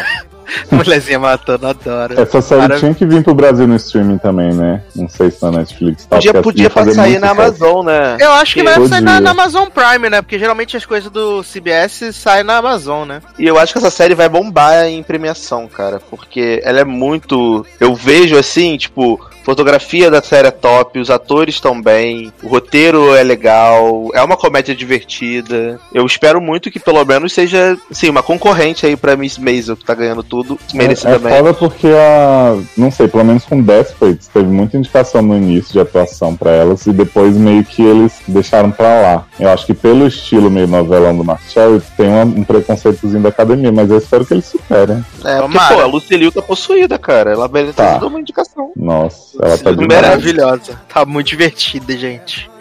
Mas é isso então, jovens. Estamos chegando aqui ao final desse podcast, Ah, né? Ah, tão Com rápido. coisinhas novas. É, assim, né? Pra deixar só um gostinho, só uma brincadeira. É.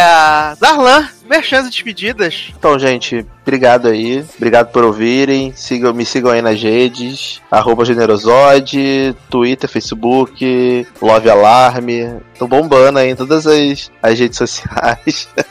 é, Generosode, tô muito animado com a Kratos, Darlan Generoso no Facebook. Pode- Pode mandar mensagem no privado, a gente troca ideia sem problema nenhum. Além disso, é isso. Não, é isso. Só isso mesmo. É isso. Valeu. Adoro. Além disso, é isso mesmo, é isso. É isso mesmo aí. Valeu. Senti que Não, dava não, ia tem- desabafar ah, não, que ele ah, matou alguém. Ah, não, peraí. Ouçam lá também o Erika Smalltalk de Sintonia que eu participei. Foi bombou lá. Eu e Erika cantando uma nossa dica de como xingar a guarda municipal, como é, a barra de ser seguido no shopping por ser preto e andar com a mochila na frente. A gente conta as nossas histórias de vida lá no podcast.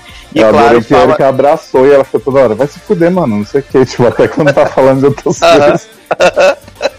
E é aquilo também, gente. A gente comenta da série da geração, né? Que é Sintonia, que no último lugar do cast, infelizmente, os comentários não foram tão positivos, porque eu não consegui participar. Mas serve como complemento lá no Erika Smalltalk. Vai lá. Maravilhoso. Leózio, merchans e despedidas. Menino, é, no seriadores.com.br acabou de rolar aí, eu acho, né? Pela cronologia louca nossa, um sede do jeito que Edu gosta, que é cheio de fanfics maravilhosos sexuais, ele tá reagindo assim, dando, distribuindo voadora pra todo mundo, e aí tá tendo pegação no cinema, pegação frustrada, né? Pagamento de contas também frustrado. É, gente acocada em cima do marido dos outros, tá uma loucura esse programa Juntos Sharon Now. E a gente vai ter aí ainda, tô anunciando a dois logados, mas vai ter o SA Maratona de Verão em Camargo, em que eu e Darlan dissecando essa temporada maravilhosa.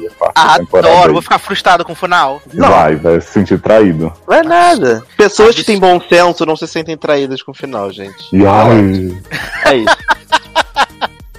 Ai, ai, eu quero aqui aproveitar então mandar beijos e abraços pros nossos padrinhos e madrinhas. Muito, muito, muito obrigado, né? Não se esqueçam de contribuir com lá no PicPay.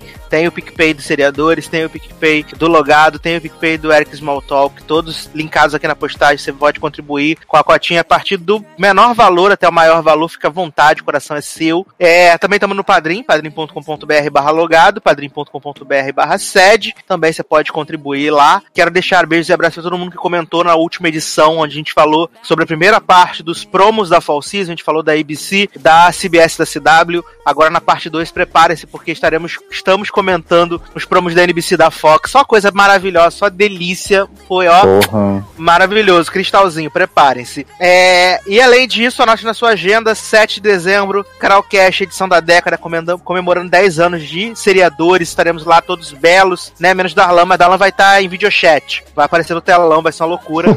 Amém. Darlan vai É. ter Shannon Doherty do, do Uhum. evento. E você, o mais, e você o mais ovacionado, vão ficar com a cara no chão.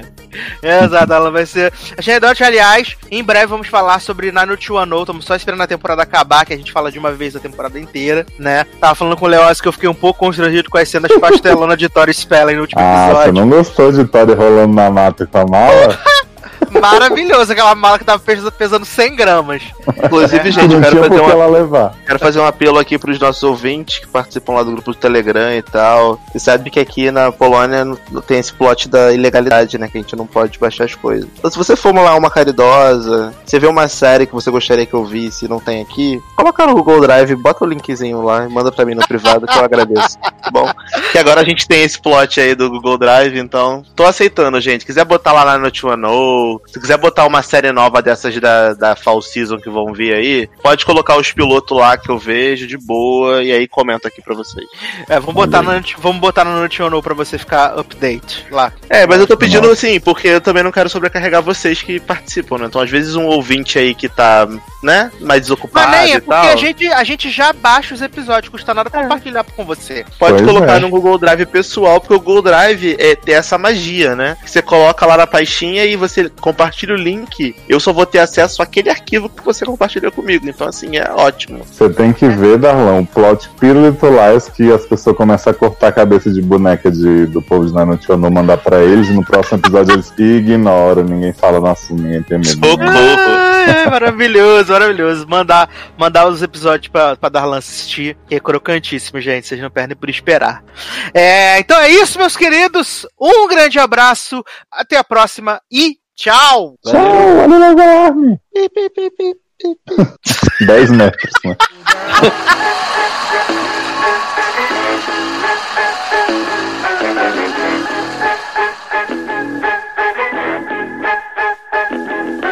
I'ma break you off, let me be your motivation to stay and give it tonight. Baby, turn around, let me give you innovation. Yeah, cause I do it so right.